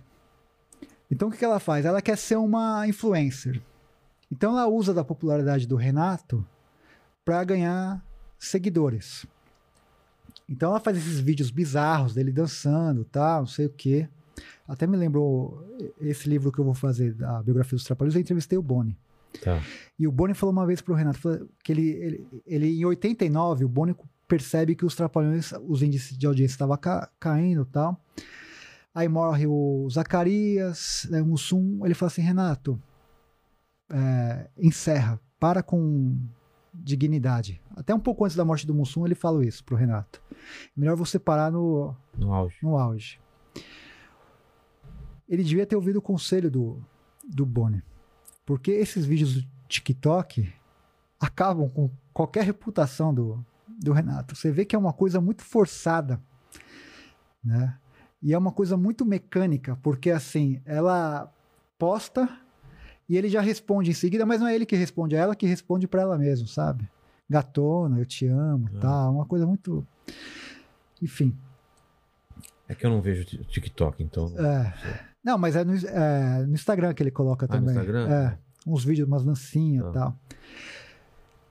E ele podia chegar pro Rafinha e falar: Meu, é, se eu sou sem graça, imagina você, sabe? Dá uma. Responde devolver. piada, Agora, processar. é. E aí isso gira o quê? Fala, porra, meu, olha só que coisa idiota, né? Porque o processo é uma forma de censura, né? A ditadura acabou, mas tem outros tipos de, de censura, né? O cancelamento é um tipo de censura. Hoje as pessoas se autocensuram com medo de serem canceladas É. é, ou de não falar as coisas que eu tô falando no comentário com medo de ser processadas. Entendeu? Eu não tô cometendo crime algum. Mas algum. a- entendeu? O advogado do Didi já falou já contigo? falou comigo. Falou o quê? Já me ameaçou. Entendeu?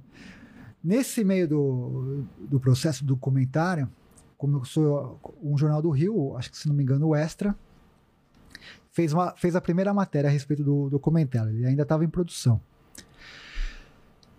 E aí, enfim, conversei por mais de uma hora com o jornalista tal, e teve uma hora que o jornalista falou, e aí, é, e o Renato falou, "Ah, o Renato não quis falar comigo.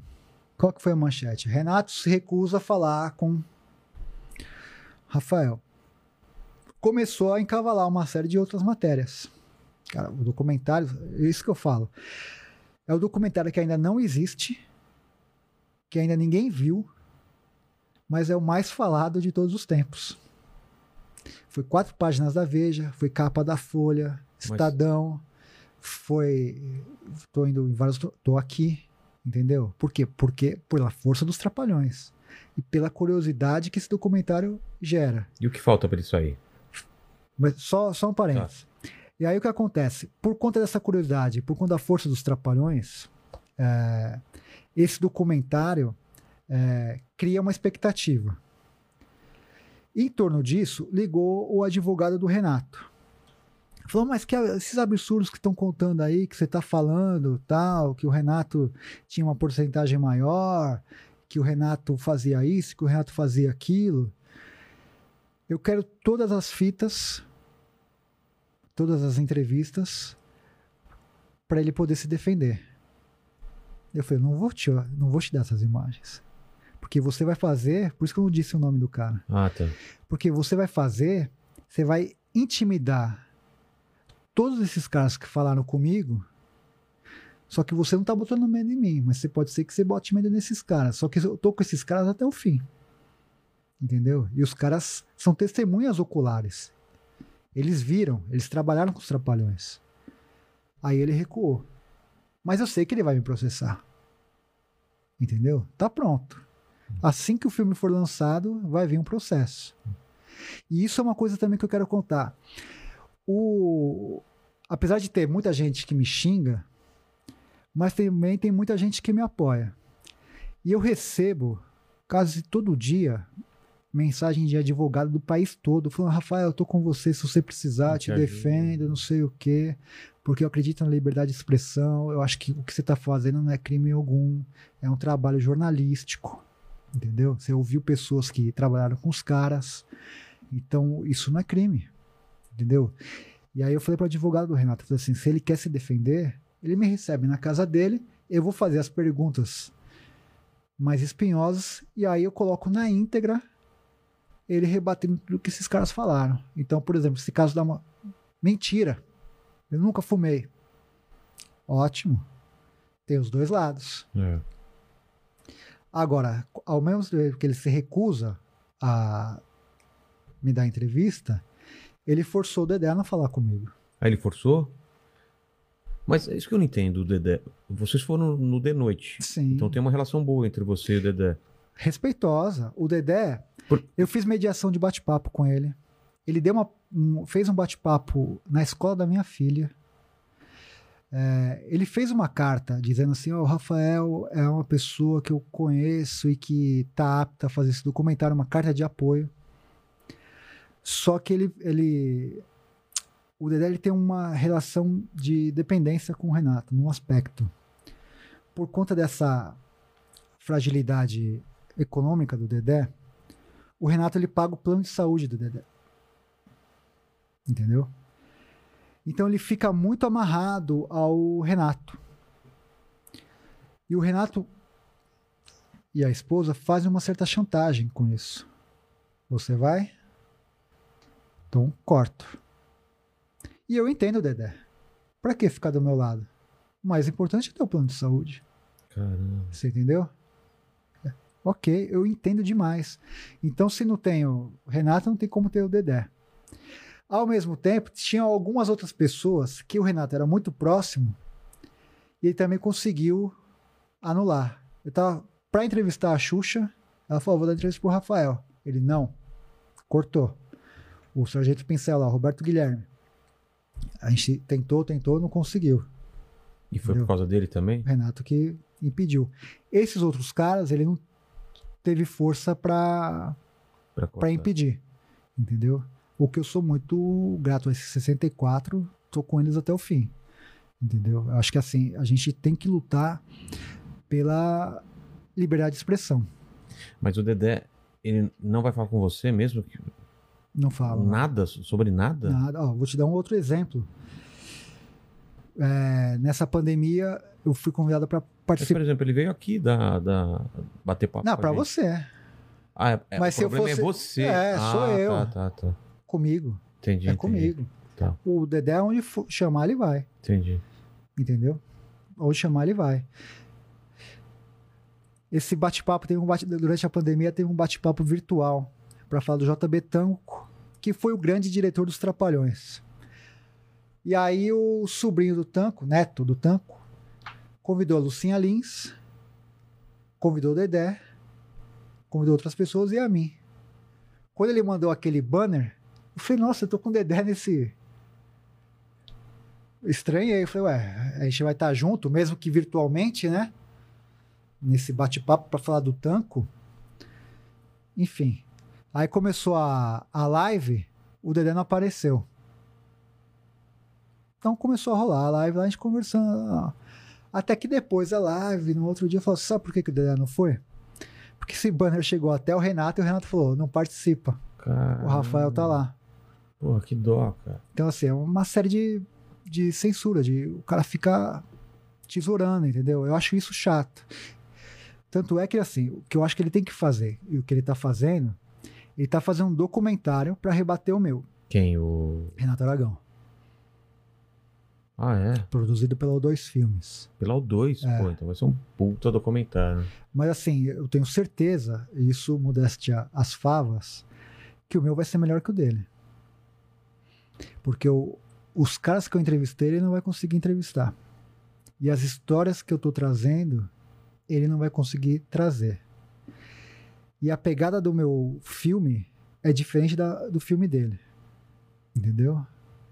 Eles fizeram uma vez um documentário chamado O Mundo Mágico dos Trapalhões. Foi dirigido pelo. Agora eu não lembro o nome. Enfim, um grande documentarista. O Renato contratou esse cara para fazer o documentário dos Trapalhões. E ele foi totalmente pautado pelo Renato. Então falou: ah, você pega isso, isso, isso, isso, isso. É um documentário extremamente sem graça. Foi- acho que foi para comemorar os 15 ou os 20 anos dos Trapalhões.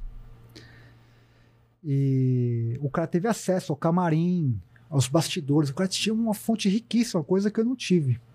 Mas ele não aproveitou. Ele não aproveitou por conta do Renato. O Renato aparece em 80% das cenas e os outros nas, nos 20%. Mas é aquela coisa, olha que coisa linda. Ó, o mundo já, o título já diz, o mundo mágico dos Trapalhões. Né? Então foi uma coisa, aquela coisa é, apoteótica. Mas tem data já de lançamento desse documentário do Renato? Eu acho que é ano que vem. Tá em produção. E o seu, o que, que falta pra lançar? Falta coragem. Mas tem material suficiente já. Falta coragem de alguém pegar e dar a mão e falar, "Ah, vamos junto. Quanto, quanto você tem de material? Quanto tempo? Você tá editado já? Tem mais de. Tem mais de 100 horas. E editado? Bruto. Não. O que acontece? Nós fizemos na raça isso. A gente ia pro Rio de Janeiro de ônibus.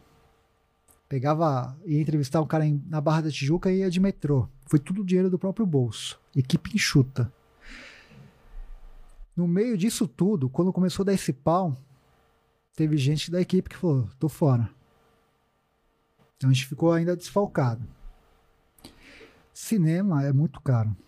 Fazer edição, É. imagens de arquivo são caríssimas tal. A gente imaginava que era o seguinte: a gente ia conseguir isso com a repercussão que esse filme todo tá dando. Chegar algum executivo da, de uma TV, falou: Meu, vou apostar em vocês. Como muitas vezes acontece. De chegar e falar: Meu, eu vou apostar nesse cara. Isso na música, em uma série de coisas, sempre teve alguém que. Esse- essas polêmicas todas, tem uns que fogem e tem uns que se sentem inseguros. A gente está precisando encontrar alguém que tenha coragem de chegar e falar: Meu, eu tô com vocês, vamos fazer esse filme, que esse filme vai arregaçar. Mas falta quanto, assim?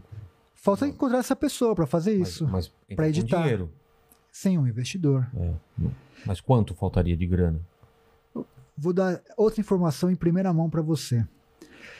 Na semana passada, eu recebi um, um- uma liga, um contato de um empresário do Centro-Oeste.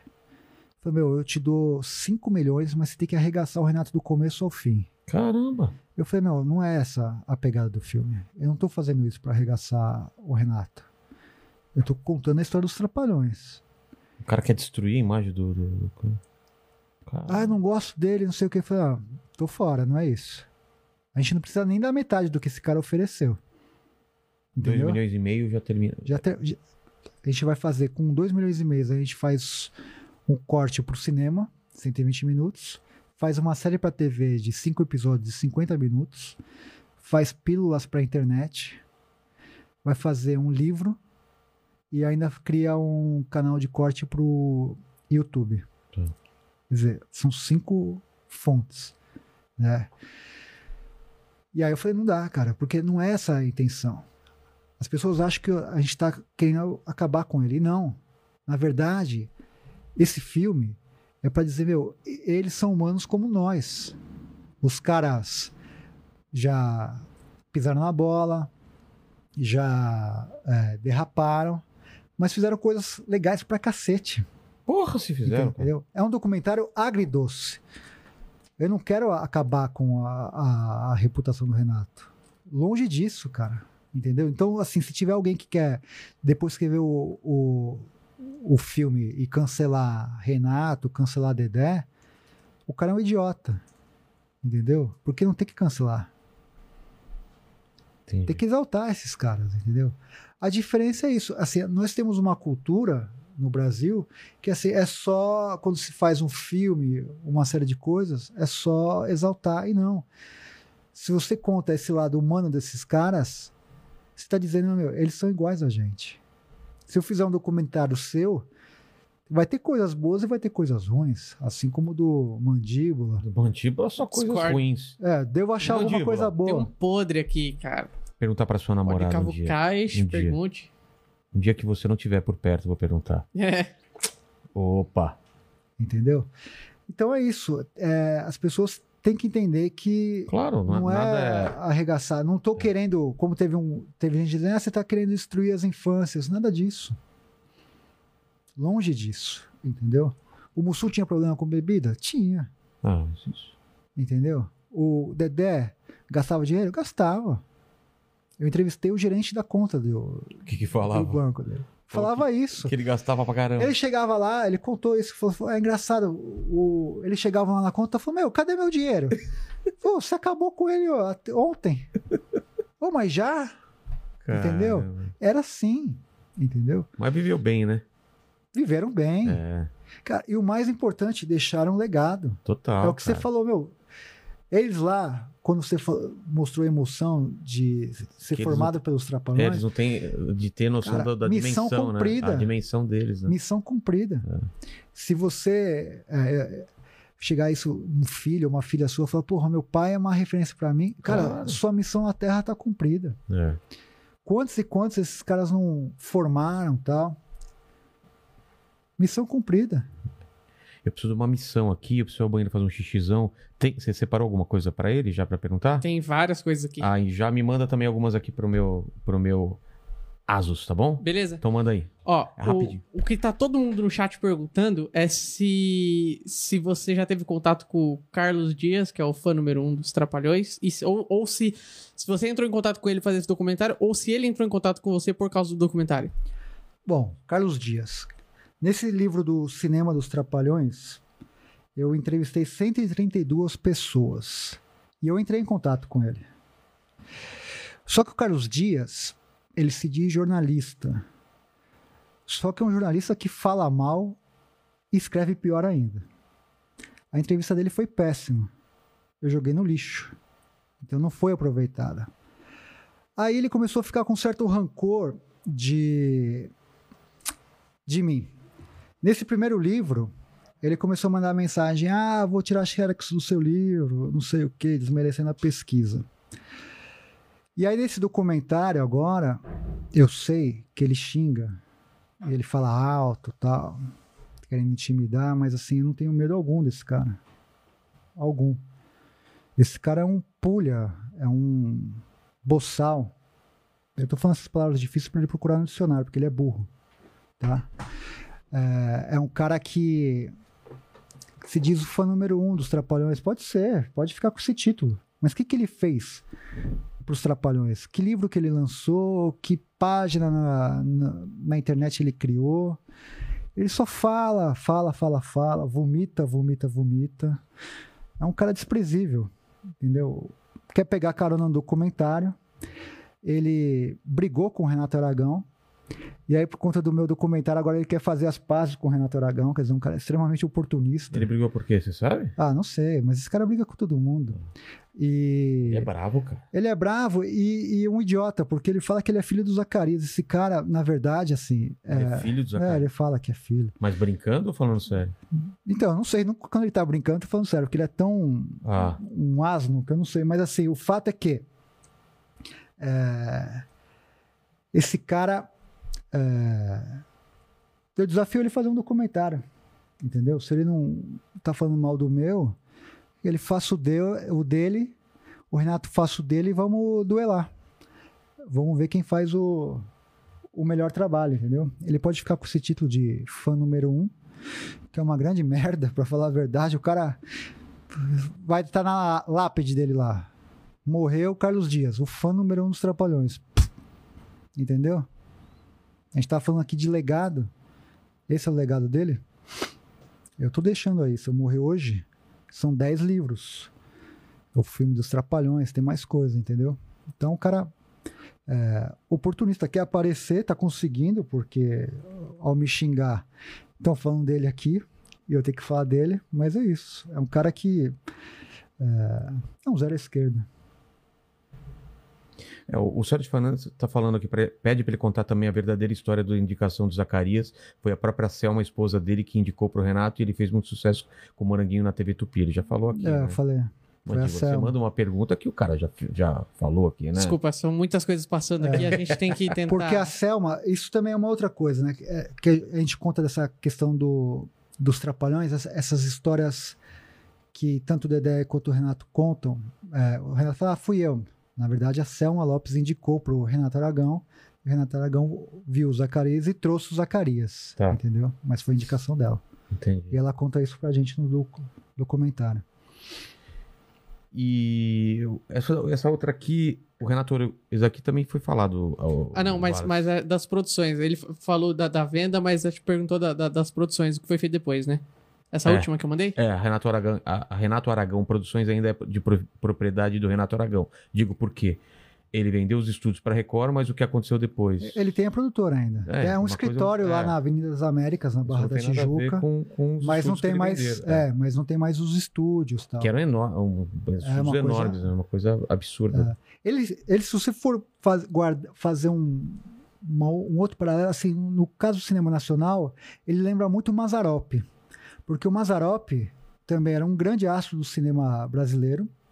E o Mazarop criou a produtora dele, a Panfilmes. Em Taubaté, que hoje é o Hotel Estância Mazarop, tem uma parte dos estúdios lá. E o Mazarop foi um artista brasileiro que criou a sua própria produtora. Ele tinha os Entendi. estúdios também.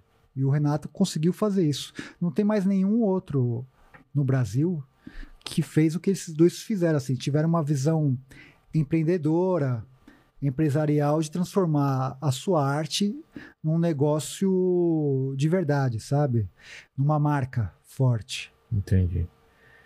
E que mais histórias de bastidores que você. Histórias engraçadas, coisas é, que a gente não deve saber, assim, de, de trapalhões que você, você recolheu dos depoimentos. né? Eu costumo dizer que os Trapalhões eles são o maior grupo de humor do mundo. Por que eu De falo? grupo, sim, né? É, Tô por que que eu falo lembrar. isso? E o Chaves. São, deve ser muito comparados com, É, com o Chaves, né? Mas é, eu faço o seguinte, a questão nos números, tá? Tá. Vamos colocar Chaves, vamos colocar Três Patetas, vamos colocar Gordo Magro. Quem mais aí? Monty Python. É, Monty Python. Quem mais? Você- Ah, putz. Enfim, Tá. daí eu vou fazer aqui.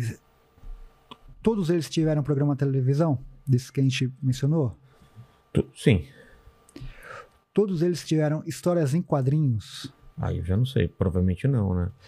Todos eles foram pro cinema como os Trapalhões foram. Tiveram mais de 30 filmes. 30 filmes, não. E nem também. shows, discos, uma série de coisas, assim, em números, não tem igual É um aos Trapalhões. Entendeu? Não estou dizendo que foram o melhor, mas foram os maiores em termos numéricos. Entendi. Né? De tempo, eles estão no Guinness Book como o, o grupo de maior longevidade da história do, do humor. Isso, números, todos os Trapalhões são números superlativos. Você É. coloca assim, discos, os caras vendiam pra cacete. Histórias em quadrinhos, eles foram os únicos casos que rivalizaram com a Turma da Mônica. Né? A Turma da Mônica tem um Eles certo che- Eles monopólio. chegaram a vender bastante de quadrinhos também? Muitos quadrinhos. É mesmo? né? Esses, da, esses da Block hoje, você que gosta de quadrinho, são cult, são reverenciados. Caramba. Entendeu? Os caras, da- os redatores do programa usavam boa parte das piadas para ir no programa. Entendeu? Às vezes falam, nossa, o cara que escreveu história em quadrinhos, essa piada eu contei lá na minha HQ. Ah, é? Entendeu? Tinha muito disso. Ele parece um pouco também com o Sidney Guzman, não? não lembra alguma coisa? Um pouco. Eu, lembro, um Maurício- eu pouco. pareço todo mundo. É, cara, agora. agora que- Mas enfim, então, por tudo isso, é, esses efeitos, efeitos numéricos, eles criam essa ebulição, tanto dos fãs quanto do- dos caras, dos trapalhões. Enfim, é, essas brigas deles, assim, o, o- o grande amigo do, de amizade ali no grupo era do Dedé com o Mussum. De fato, os Ah, caras eram eram- grandes amigos. Dedé e o Mussum É, e o Didi, quem que era o mais próximo dele? ninguém assim. É? É, eles às vezes faziam confraternização tal, mas amizade, amizade era Dedé e Mussum. É, e pelo que ele contou aqui, o Dedé também contou que eles eram muito amigos. Muito né? próximos, muito próximos. O Zacarias já era um cara mais introspectivo, era um jeito dele de ser um cara mais Na resguardado, tal, tanto é que assim, é, ele não dá margem para essas fofocas. Entendi. Nunca deu margem para fofoca. Então, quando a gente descobre essas histórias, fala, porra, não sei o que e tal. São coisas que agora a gente descobre, mas ele nunca é, quis se expor tal. Tanto é que na época que ele estava doente, ele evitou imprensa, ele evitou uma série de coisas tal. Inclusive visitas. E o Renato foi, era um cara que, assim, é, é, tinha essa amizade com eles. Depois de 83 ficou uma coisa mais enfraquecida, mas o lance dele já era uma coisa mais da autossociedade, sabe? Ele queria estar nesse, nesse meio aqui de, do, do emergente, Entendi. sabe? Da, da sociedade carioca, de falar, "Ah, agora também eu bebo os mesmos vinhos e uísques que esses caras, tal. Ele tinha esse negócio assim de, de dar uma resposta, porque sofreu muito preconceito, né? No Rio, é, o cara que vem do Nordeste é chamado de Paraíba, então imagina que esse cara ouviu, imagina que, que ele Pô, passou. E aí, quando ele consegue é, ficar igualizado com esses caras todos, ele fala: Ó, aqui é a minha resposta. Então, ele começa a, a comprar essa grande comunidade da, da família Gingley, começa a ter casa, apartamento de frente para o mar. É, e ele era um cara que gostava de ostentar, assim, naquela época eram as revistas e jornais, então ele recebia muitas dessas pessoas, o comportamento dele é diferente hoje, hoje ele quase não recebe, quando recebe é aquela coisa de pergunta amiga, não é de, de falar, de ser uma coisa de peito aberto, de falar, "Ah, pode, posso falar tudo? Ele sabe que tem, tem lugares que ele pode ir, que é seguro, e tem lugares que não. Mas naquela época ele era um cara que chegava e falava, falou, meu, o filme é bom, eu sou bom. é, é, ele tinha uma postura muito altiva, sabe? De falar, pô, eu, eu faço e aconteço, eu tenho essa casa, quero mostrar, olha o que eu consegui, tirar uma Entendi. foto mostrando. Que esse Renato, que é um cara que, que tinha que voltar hoje para os dias de hoje, essa- esse espírito que ele tinha que ter, de chegar e falar, meu, se, se bosta do Rafael tá fazendo esse documentário, cara um, sabe nada, cara, eu vou mostrar agora para ele qual que é, o, qual que é aqui a, a, a minha história. Sem processo, porque é uma luta desigual, cara Mas não é o que ele tá fazendo agora com o documentário tá dele? fazendo, assim, e eu espero de coração que não venha esse processo, porque é uma luta desigual. É a mesma coisa que o, o seu Corinthians jogar hoje com o Paris Saint-Germain. Nem precisa ir muito longe com o Galo mesmo. Foi 3 a 0 pro Galo. Aí, Tá zoando, Que cara. coisa, Pô, vem Que- que notícia papo, boa, hein? cara. que notícia boa. Mas enfim, sabe como que é? Se ele chegar com, com um processo pedindo indenização de danos morais, meu, para responder isso é uma paulada. Se bem que hoje eu tenho essa essa segurança que assim, muitos, como eu disse, advogados estão querendo apoiar a causa, de falar, não, vamos aqui pela liberdade de expressão. O cara tá fazendo um trabalho, ele coletou isso. Tudo que eu tô te contando aqui não é coisa da minha cabeça. Eu ouvi isso. E não ouvi de cara que ouviu falar. É o cara que trabalhou com eles, que andou de carro com eles, que andou de avião com eles, que dividiu camarim com eles, que dividiu set com eles.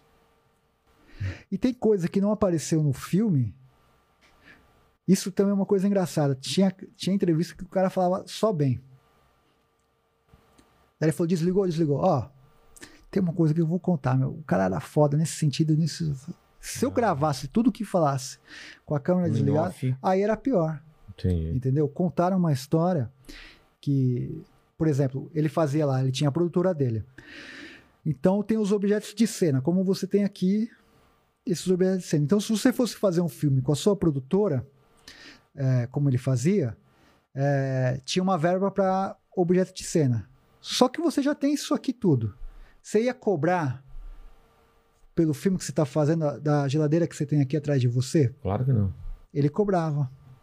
Então ele, ele, ele fazia uma jogada de tinha aquilo e ganhava ainda uma coisa que não precisava ter ganho, entendeu? Entendi. Não tá isso no documentário, mas é uma coisa que ele fazia. É antiético? É. É ilegal? Talvez não. Mas não é uma coisa legal. Então, assim, tem uma série de coisas. Ele, ele era um cara fácil? Não. De trato fácil? Não. Mas nem por isso deixa de ser um gênio do humor, Putz, de ser um cara brilhante, de ser um cara né? que, que marcou geraço, é, milhões de pessoas. Então, é, esse esse duelo, acho que tem que ser na cinematografia. Entendi. Ele faz o dele, eu faço o meu, aí você assiste e fala, ó, eu tô com o Renato, eu tô com o Rafael. Porque processo, cara, eu acho que é, eu acho que é, é chato, como ele fez aí com um humorista processar o outro por causa de uma piada, como o Marcus Mellen fez com um monte de gente que falou dele. Pô, O cara não era humorista, não falava um monte. E agora, quando é com ele, não aceita. Como eu tenho que aceitar esses caras me xingando. Eu tô agora na linha de frente. Te xingam muito? Tem muita ameaça? Pouca, bem pouca. É. A maioria, cara, a maioria tá do meu lado. Entendeu? De falar, não, olha que legal, cara. Eu sou fã dos Trapalhões, mas não conhecia as histórias. E que bacana que você tá trazendo isso, porque assim, é, eu acho que aumenta até a idolatria. Porque fala, porra, olha só que, que coisa bacana. é, e essas curiosidades todas de produção, de bastidores, todo mundo tem. Né? Fala, porra, como que, como que eles eram na convivência? Né? O lance da, do racismo, que falam dos trapalhões.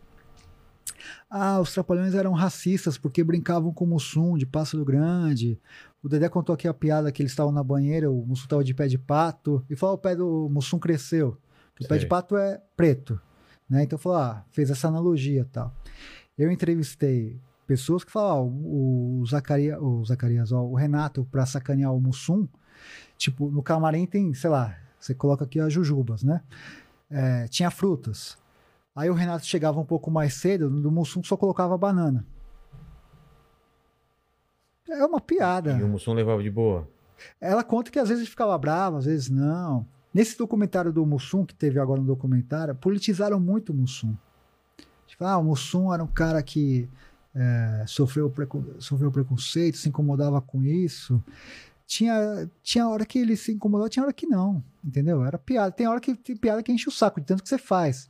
Mas não significa que o cara tava sendo racista pra brincar. Se você for ver aquelas piadas dos trapalhões, que eu vi você falando disso, que você assistia no domingo e aí era assunto na. Na escola, na, na segunda-feira. A piada que você via no domingo era a piada que normalmente você faria na segunda, na terça, na quarta, na quinta e na sexta com seus amigos, da escola ou da rua. É. Você não zoava seus amigos? Os caras não brincavam com você, te chamavam de bicha, de orelhudo, de sei lá o quê? De baixinho Entendeu? e pintudo.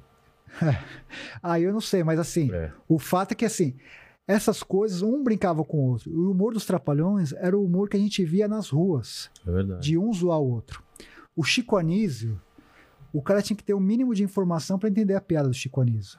Porque era muito piada politizada, você tinha que ter acesso aos jornais para entender o contexto daquilo. Ele fazia piada com ditadura, fazia piada com presidente. E se você não tivesse por dentro do noticiário, você não entendia o que o Chico Anísio estava falando ali. É. Fala, meu, peraí, o que, que é? Que é? O Jô Soares era a mesma coisa. O Boni fala isso, era um humor inteligente. Do Chico, do Jô. Inteligente, entre aspas.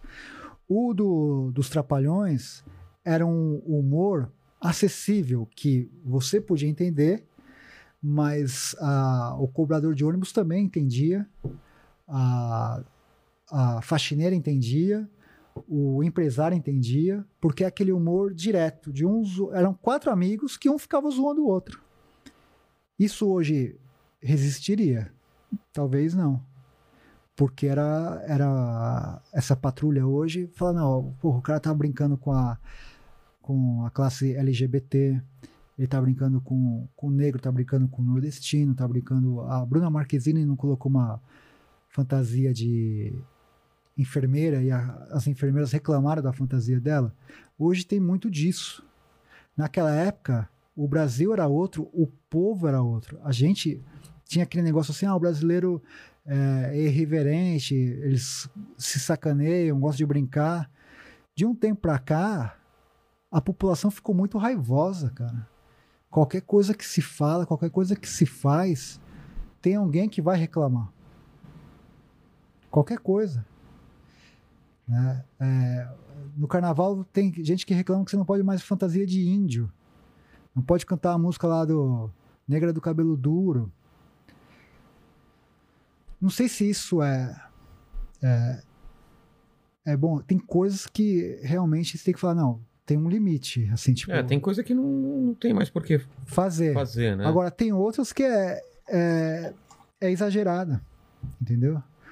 O humor dos Trapalhões, se você olhar com os olhos de hoje, fala, meu, esses caras eram racistas, esses caras eram homofóbicos, esses caras eram preconceituosos. Mas ninguém, naquela época, e nós somos contemporâneos, a gente assistia, você não falava disso.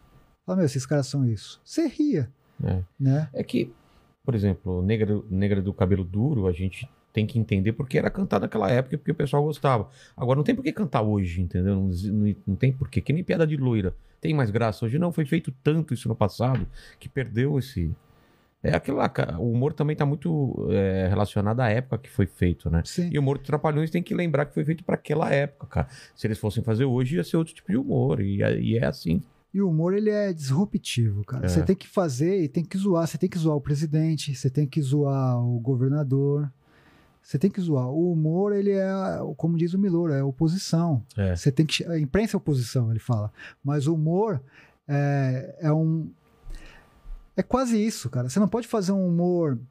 Até tem humor chapa branca. Até humor, o humor. a favor é muito a chato, favor. né? Muito chato. Mas tem isso, cara, né? O, o- tem que ser engraçado É. né? E é claro que você tem que olhar com cuidado com os temas que você está abordando. Tem coisas que não cabem mais. Se ofende, se, se você tem que mudar o negócio e criar uma uma narrativa ou um, ou um contexto que faça com que aquilo seja engraçado, mas não seja ofensivo, né? É. Os Trapalhões, quando tiveram aquele remake lá da, do Viva, Sei. que foi o... Inclusive o Nego do Borel foi o Tião Macalé e É, tal. o Gui Santana. É, logo no comecinho do primeiro episódio, participa o Dedé e o Didi. E aí alguém ia fazer alguma piada, ele fala assim: é, cara, os tempos mudaram. A gente não pode fazer as mesmas piadas que a gente fazia antigamente. Ele dá o recado ali. Entendi. Porque o Brasil mudou, Claro, o mundo mudou. o mundo mudou, as pessoas estão mais é, com acesso à educação, com mais ferramentas de, de informação. Então, é natural que tenha isso. Né? Os, os Trapalhões sobreviveriam? Talvez não. Talvez seja um humor datado dos Trapalhões. Mas não deixa de ser importante e não deixa de ser engraçado naquela época. É. A gente tem discutido isso, né, com Madureira, o Hélio de la Penha, o próprio Dedé, sobre é, essas, essas, essas coisas de comédia que aconteceram e que explodiram em certa época. E aí você tem que estudar ou assistir com a cabeça que tendo em, tendo na cabe, tendo em mente que foi feito naquela época. Cacete Planeta foi para aquela época, né? E o TV Pirata para aquela época. Quantas vezes no, no programa dos Trapalhões passava uma mulher de fio dental, eles, ô bicho bom. É, Cara, jamais hoje, né?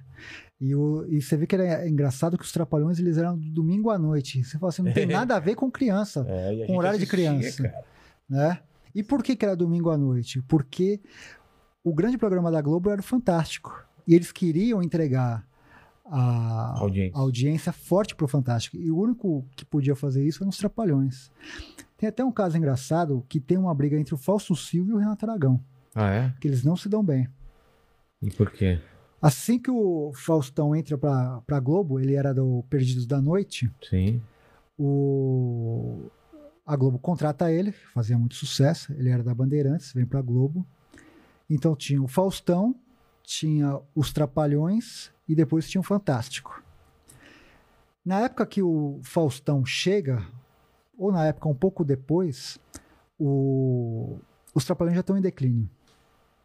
A audiência já começa a baixar. O Renato começa a falar que o Faustão entregava a audiência baixa. E por isso que o programa ia mal. E o Faustão falava assim: não, o meu programa tá bem, o seu que tá indo mal. E aí cria uma coisa que o Faustão acha que o Renato chegou a tentar puxar o tapete dele.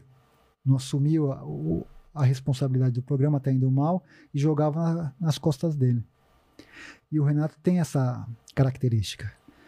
Eu entrevistei o José Lavini, que foi o grande diretor do Cacete Planeta. Mas antes de ele ser o diretor do Cacete Planeta, ele foi por um tempo diretor dos Trapalhões. E os Trapalhões, assim que o, o Zacarias morre, eles tentam criar várias fórmulas para sobreviver. Tinha aquele Trapotel, que era sem graça pra caramba. Tinha Vila Vitem. E tinha aquele um quadro chamado Nos Cafundó do Brejo. Que era, um, era no último bloco, só aparecia o Renato Aragão. E ele fala assim: ó, o Renato quis fazer esse quadro sem o Dedé e o Mussum. Eu falei, mano, por quê? O Renato pediu a demissão do Dedé e do Mussum. Viu a cabeça dos dois? E o Renato colocou a culpa no diretor, no José Lavini. E isso é verdade porque eu, para esse livro que eu estou fazendo a biografia, eu li as entrevistas da época e tava lá. Por que que Renato, por que que Dedé e Mussum não aparecem nesse quadro? Ele dá as entrevistas, ah, é coisa do diretor. Só que o Renato sempre mandou mais que o diretor, mais que todo mundo. Ele jamais ia permitir isso. E ele colocava a culpa no Lavini. E o Lavini falou isso, falou, não, ele que pediu. E eu levei a culpa. Agora você imagina um cara que estava com você por 30 anos pedir sua cabeça. É. Isso está no comentário. A gente vai falar. Renato Aragão pediu a cabeça de Dedé e de Mussum. Como a história lá do Comando Maluco, quando eles voltam de Portugal e tem a turma do Didi, todo mundo, por que, que o Dedé não tá? O Renato fala, ah, foi a Globo que decidiu tal. Se ele batesse o pé, ele falou, eu quero o Dedé. A Globo ia trazer o Dedé. O Dedé faz o comando maluco. O Silvio Santos, inteligente, coloca o comando maluco junto com o programa do Didi. No memorário. Começa aquela briga. E nessa época, foi a época que mais Dedé e Didi brigaram na imprensa. Ah, é? Se você, coloca, se você pegar as entrevistas que o Dedé falou do Renato nessa época, cara, ele arregaça. Arregaça. Só que o comando maluco começa a Mas falando incomodar. O quê, por exemplo? Que era traidor, que o Ah. Renato virou as costas. E, e, e fez isso mesmo. Ele não admite, mas fez isso. E aí o comando maluco começa a incomodar o, o programa do Didi.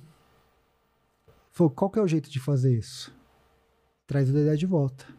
Ele foi forçado a trazer o Dedé. O Dedé faz a participação lá e acaba o comando maluco.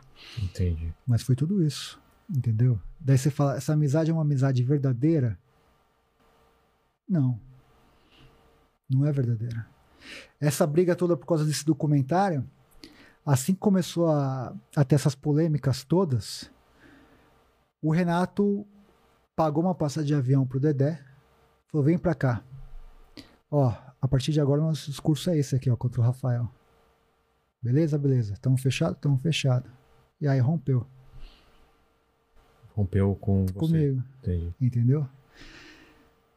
Então, assim, tudo isso, cara, Dedé, Didi, é muito maquiado, não é verdadeiro. Você vê, se você olhar todas as entrevistas do Dedé, do jeito que ele fala do Renato, é um jeito um pouco mais frio, você vê a expressão corporal, o jeito que fala tal. É diferente quando ele fala do Mussum, que brilha o olho dele, não sei o quê, do próprio Zacarias. Entendeu? Entendi. É uma coisa muito. E para você romper isso, cara, é só com o documentário. De falar assim. E não é colocar um contra o outro. Na verdade, eu tô contando pro público qual que é a real. Entendeu? Os caras não são amigos como querem entender que são. Eles fizeram até um vídeo. Ela criou, a esposa dele, um canal no, no Instagram. Assim que começou a, Aqui você vai conhecer as verdadeiras histórias dos trapalhões e tal. Ela chamou essa camareira aí, Ah, que eu entrevistei, sei, sei. que falou que não, ele não gosta de ser chamado de Didi, que coloca banana não sei o que e tal. E aí, como que era o Renato? Não, ele era maravilhoso. Era uma coisa assim constrangedora, sabe? Você vê que ela tava sendo empurrada para falar aquilo. E ela fez um vídeo do Dedé também, é, que é esse vídeo que ele, o Renato forçou ele para casa dele, abrindo a porta como se fosse uma grande surpresa. Era tudo encenado, entendeu? Como é encenado o Instagram dela, como é encenado o Instagram dele. Tudo isso para quê? Para tentar enfraquecer o que a gente vai contar. Entendi. Entendi. Mandíbulas. O que mais o pessoal tá perguntando aí? A gente tem algumas perguntas aqui, ó. Vamos lá. Ah, ó, primeiro o Gabriel Alexandre falou aqui, ó. Parabéns, Spaca, mostrando a luta de, de como é fazer cinema independente no Brasil. Abraços do Gabriel, diretor do Doc Lua de Cristal. Ó. Conheço. Grande cara também que tá numa dificuldade porque a Xuxa não quer dar entrevista pra ele. Quer dizer, ele tá fazendo um filme em homenagem à A Xuxa. Xuxa e ela não recebe o cara. Pô. Cara, fazer qualquer coisa no Brasil é um milagre. É. Primeiro que assim, você não tem as bibliografias, você não tem fonte. E os artistas, cara, esses, esses grandes artistas, eles têm medo de falar. Não sei por quê. É diferente em outro, qualquer outro lugar do mundo que o, o artista recebe, ou mesmo não recebe, mas não vai colocar você na justiça, não vai fazer nada disso. Esses caras não, eles, além de não ajudar, atrapalham, de falar, ó, também não recebe esse cara e ainda ameaça com, com processo. O Gabriel tá, tá nessa mesma situação. Ele tá há anos lutando para fazer esse documentário do, da Lua de Cristal e não consegue. O Luan Reis, o Juan Reis, desculpa, perguntou aqui, ó. Se no documentário fala de 96, quando o Renato pensou em ir para o SBT, e na época houve até boatos que ele teria uma nova formação com, a- com o, o Vilagrão Kiko do Chaves no elenco. Ah, é? É, não, na verdade é o seguinte, em 83, quando eles se separam, o, o roteiro estava pronto da Arca de Noé, e aí o, eles três saem e falam assim, como que eu vou fazer agora esse filme? O Renato falou assim, não tem problema. No lugar do Dedé, eu coloco um burro. No lugar do Mussum, eu coloco um macaco. E no lugar do Zacarias eu coloco um viado. Que? Falou isso. Fala pra quem? Na hora da raiva. Cara. Pro roteirista. Falou assim: "Ah, a gente tá perdido, porque eu fiz o roteiro com os outros três. Ele falou: troca. Cara. Arca de Noé. Entendi. E você entendeu a, a analogia que ele quis fazer com os. Com os, os companheiros. Entendeu? Aí o que acontece? Nessa época é, surgiu a possibilidade do Sérgio Malandro integrar os Trapalhões. Você lembra daquela atriz, a Catifunda? Sim, claro. ela ia fazer parte dos Trapalhões. E tinha mais um outro que agora eu não me lembro o nome. Ia ser uma nova formação. Não deu certo porque em março eles, eles voltam. Eles Mas voltam. ele queria fazer uma, uma nova Formação. formação com esses integrantes. Sérgio Malandro, essa atriz que era Catifunda e mais um outro que eu não me recordo agora. Dessa do, do, do Kiko, foi uma ideia do Silvio Santos. O Silvio Santos sempre foi louco para contratar os trapalhões. Fazer aquelas propostas que eles costumavam fazer irrecusáveis. E os caras nunca tiveram coragem de, Deixar a Globo. de deixar a Globo. Teve um tempo que o, o Mussum, Dedé ficaram balançados. Só que a Globo tinha, naquela época, aquele negócio de contrato de exclusividade longo, que às vezes, mesmo que você não estava fora, tava fora do ar, você estava contratado, estava recebendo. É. Né? É uma política diferente do que tem hoje. Então nunca aconteceu. Essa era uma ideia do Silvio Santos de fazer. Uma coisa meio Chaves, meio Trapalhões, que foi o grande sonho do, do Silvio Santos ter os Trapalhões no SBT e ele nunca conseguiu. E eram ofertas, às vezes, que quintuplicavam o que eles recebiam, mas eles tinham medo de trocar a Globo pelo SBT. Entendi. Ó, o Denilson 2, ele perguntou aqui se é verdade a história que tinha uma rivalidade muito grande entre o Mussum e o Tião Macalé. Total. Total, é incrível, né? Como que entra o Tião Macalé no... no... O Tião Macalé já era um cara das antigas, né? É? É, é ele o- t- que era faria, Nojento. É, ele tinha uma dupla com a Marina Miranda. é, e trabalhou em vários programas de humor da, da Globo, mas ele é reconhecido pelo trabalho que ele fez com os Trapalhões. É. O Tião tem um caso que eu contei também, que a gente vai falar no documentário, que tinha uma vida fora meio esquisita. Ele tinha um time de futebol em Copacabana chamado Dínamo, e ele dava em cima dos jogadores dele. Caramba. Entendeu? Também teve isso. Ah, tá falando que o Tião assediava, Tião era homossexual. O Tião é, tinha essa vida fora, que a gente vai contar também. Quanto a. Mas era, era um time de futebol, o quê? De De? De, de areia. areia? É, na praia de Copacabana. Tinha muito. Ainda tem. É, Uma molecada? era híbrido, né? Tinha Ah, tá. tipo 18, 17, 20 e pouco, esses times mistos, assim, né? E, e ele tinha esse time e, e, dependendo do cara, ele se apaixonava e tentava ficar com o cara tal. Enfim, o, o Tião, ele, é, o Mussum tinha os ciúmes do Tião Macalé. Porque se você olhar os dois, tanto o Tião quanto o Mussum, eles têm algumas características muito parecidas. Os dois são intuitivos.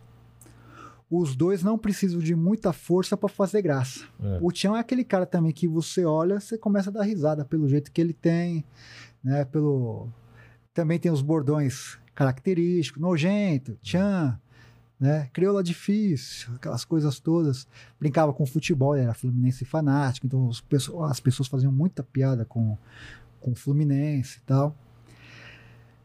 E tinha uma outra coisa, e- ele também não decorava o texto. Meu Tião era um cara semi-analfabeto, praticamente. Então, o Mussum enxergava no Tião uma figura ameaçadora.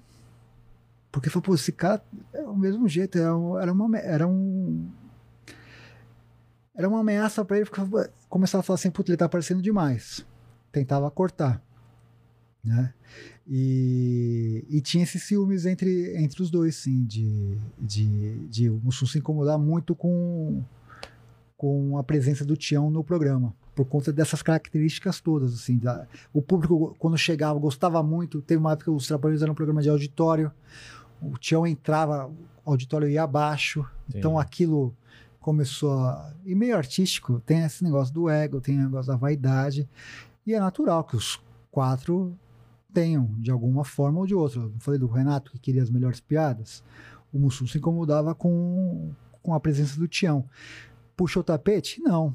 Ele só ficava nessa questão de falar, porra, esse cara tá aparecendo muito, incomodava, aquela, aquele ciúme que não era um ciúme é, de mau caratismo, era uma coisa meio que falou, putz, esse cara pode ser uma ameaça pra minha popularidade, pra minha, né? Então era isso. É isso, mandíbulas. É, tem, tem mais uma, uma pergunta que eu achei legal aqui. O Wallace Marques perguntou sobre os filmes dos Trapalhões, por que não existem versões remasterizadas desses filmes como os antigos norte-americanos, por exemplo? Tem, a Europa Filmes relançou tudo isso em DVD. O canal Viva passou muito os Trapalhões. O SBT comprou um lote de filmes dos Trapalhões, está passando. Os caras viraram cults, os Trapalhões, né? Esse licenciamento histórico permite isso.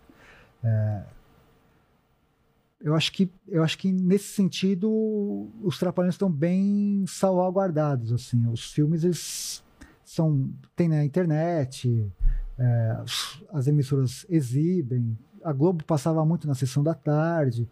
Quanto a isso, eu acho que, que falta, talvez, um tratamento melhor, assim. É, não sei se ainda tem o Blu-ray, umas coisas assim de. Ah, ninguém mais assiste, É.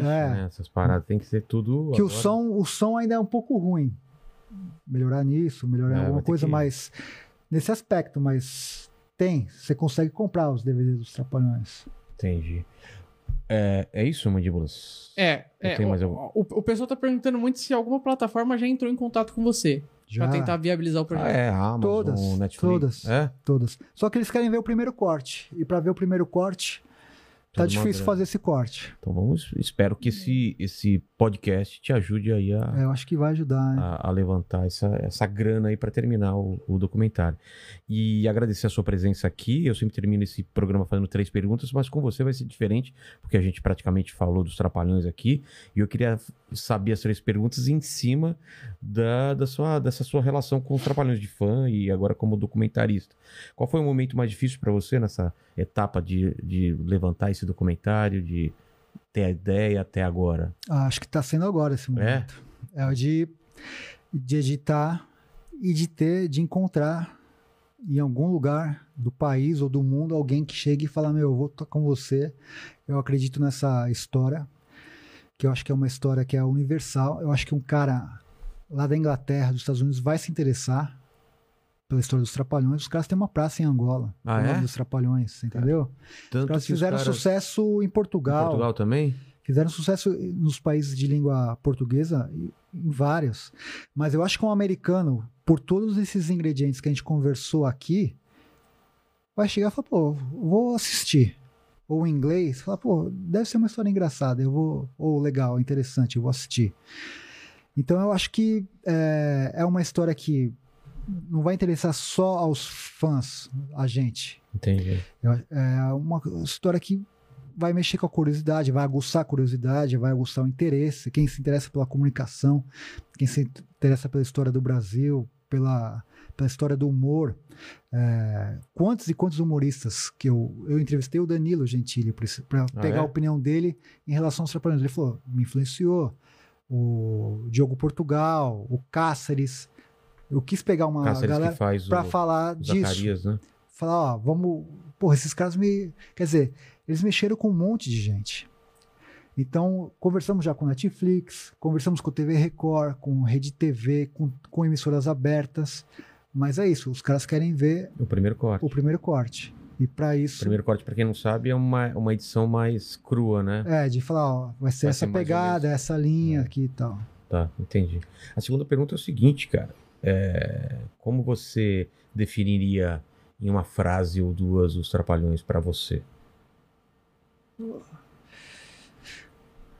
Foram geniais. Para mim, cara, assim. Eu tenho, uma, eu, tenho uma, eu tenho uma lembrança afetiva tão boa dos trapalhões, não sei se é pra você. É assim sim. também.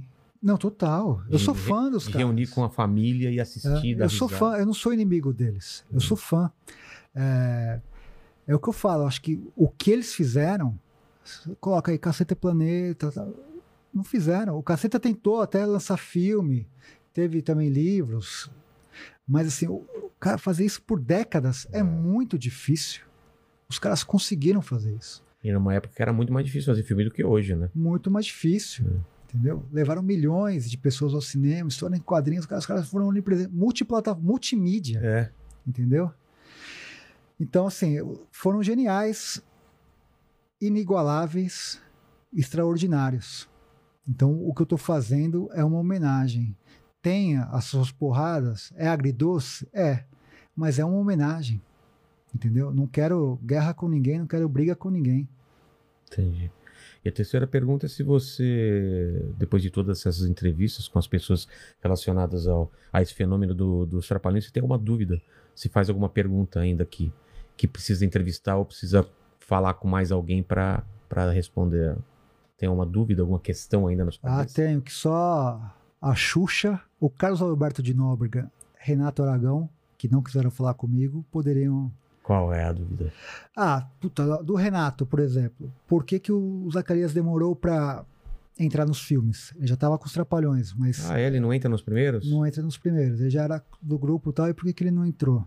Ah, Né? A da Xuxa, porque eu sentia que tinha alguma coisa entre ela e o Renato. ah é? Eu acho que o Renato era apaixonado por ela, cara. Entendeu? Entrevistei o Pelé, o Pelé falou: ó, eu que dei a força pra Xuxa pra entrar nos Trapalhões, entrar na Globo tal. Ela já falou que é o contrário. Então era bom ter essa outra versão. E o Carlos Alberto tem uma história aí que ele saiu da Globo meio brigado com, com o Renato, nessa época de 83 e tal. Mas não E- sabe o motivo. E foi o redator, e ele até hoje não conta. Tá. Eu não sei se o dia que você receber ele aqui, se você puder perguntar, Vou fala- perguntar, vou perguntar. Porque o Silvio Santos fez uma proposta irrecusável para ele assumir a Praça é Nossa, mas tinha alguma coisa que ele fala isso que o Renato ele nunca entrou é, profundamente nessa história, que ele e o Renato já não estavam se entendendo e queria entender o porquê de não de não estarem se entendendo. Se ele era, esse é um cara que eu senti muita falta, cara, de não ter entrevistado. Ele ia me dar entrevista, o filho dele teve aqueles 500 infartos, lembra? É Aí verdade. cancelou e depois ele não quis mais dar entrevista. Entendi. Só um parênteses. Pode, pode falar, pode eu falar. quero mandar um abraço pro meu pai. Tá. Tava enfrentando uma batalha difícil. Tá vendo aqui? ó? Tá assistindo, ou Ah, vai assistir. Como chama? Antônio Leonardo. Tá. E um abraço pra ele. Tamo junto e tudo vai dar certo. Amém, amém, Tudo vai dar certo. amém. Ah, o seu. O Spaca é o que? O, seu, o que seu? O Ah, o João, Es- João Spaca, meu primo. Seu Todo mundo primo. fala, porque eu, pri- ele é da família, é o famoso. É o famoso Spaca É do. Nickel Você tinha que trazer ele, não vou eu. trazer, vou trazer. E o Spaca, quando ele soube que eu ia vir aqui, ele falou: Eu fiz oficina com o Vilela de Sim. ilustração. Ele É. até falou o lugar que. Uma oficina ou fábrica de quadrinhos, Ah, alguma coisa nesse lembro, sentido. mas. Ele falou que você é muito talentoso. Obrigado, tal, cara, obrigado. e- Pô, que saudade dos Paca. Vou falar com ele mesmo. É. Depois me passa o contato. Legal. Tá bom? Obrigado mais uma vez. Obrigado, Mandíbula. Obrigado. E, e obrigado por você ter contado o, o- o resultado do jogo no meio da entrevista e ter me deixado mal. Cara, mas eu. Você é muito iludido. Ó, é o seguinte. Quanto que tá o São Paulo? O São Paulo deve estar jogando Quanto tá o nesse São exato Paulo? momento. Calma aí. Cuidado. Enquanto ele vai vendo aí, se inscreve no canal, dá like nesse vídeo agora, por favor. Já Zero a dá zero. like. 0 a 0 Ah, Dá like e torne-se membro, não é, pequeno mandíbula? É isso aí, cara. Nossos membros têm muita vantagem bacana. Inclusive, eu interajo sempre com, com todo mundo aqui no chat, mas os membros têm prioridade. A gente sempre faz as perguntas dos membros. E no pede- aniversário do Vilela, É, eles mandaram o vídeo. Mandaram passou vídeo. dos Aliás, vocês podem mandar vídeos lá pela, pela, pelo nosso Telegram. Telegram, que pra gente. Vocês sabem já do convidado. Sai a, a agenda da semana, manda vídeo lá que a gente coloca as melhores perguntas. Beleza? Fechou. É isso aí. Valeu. Tchau.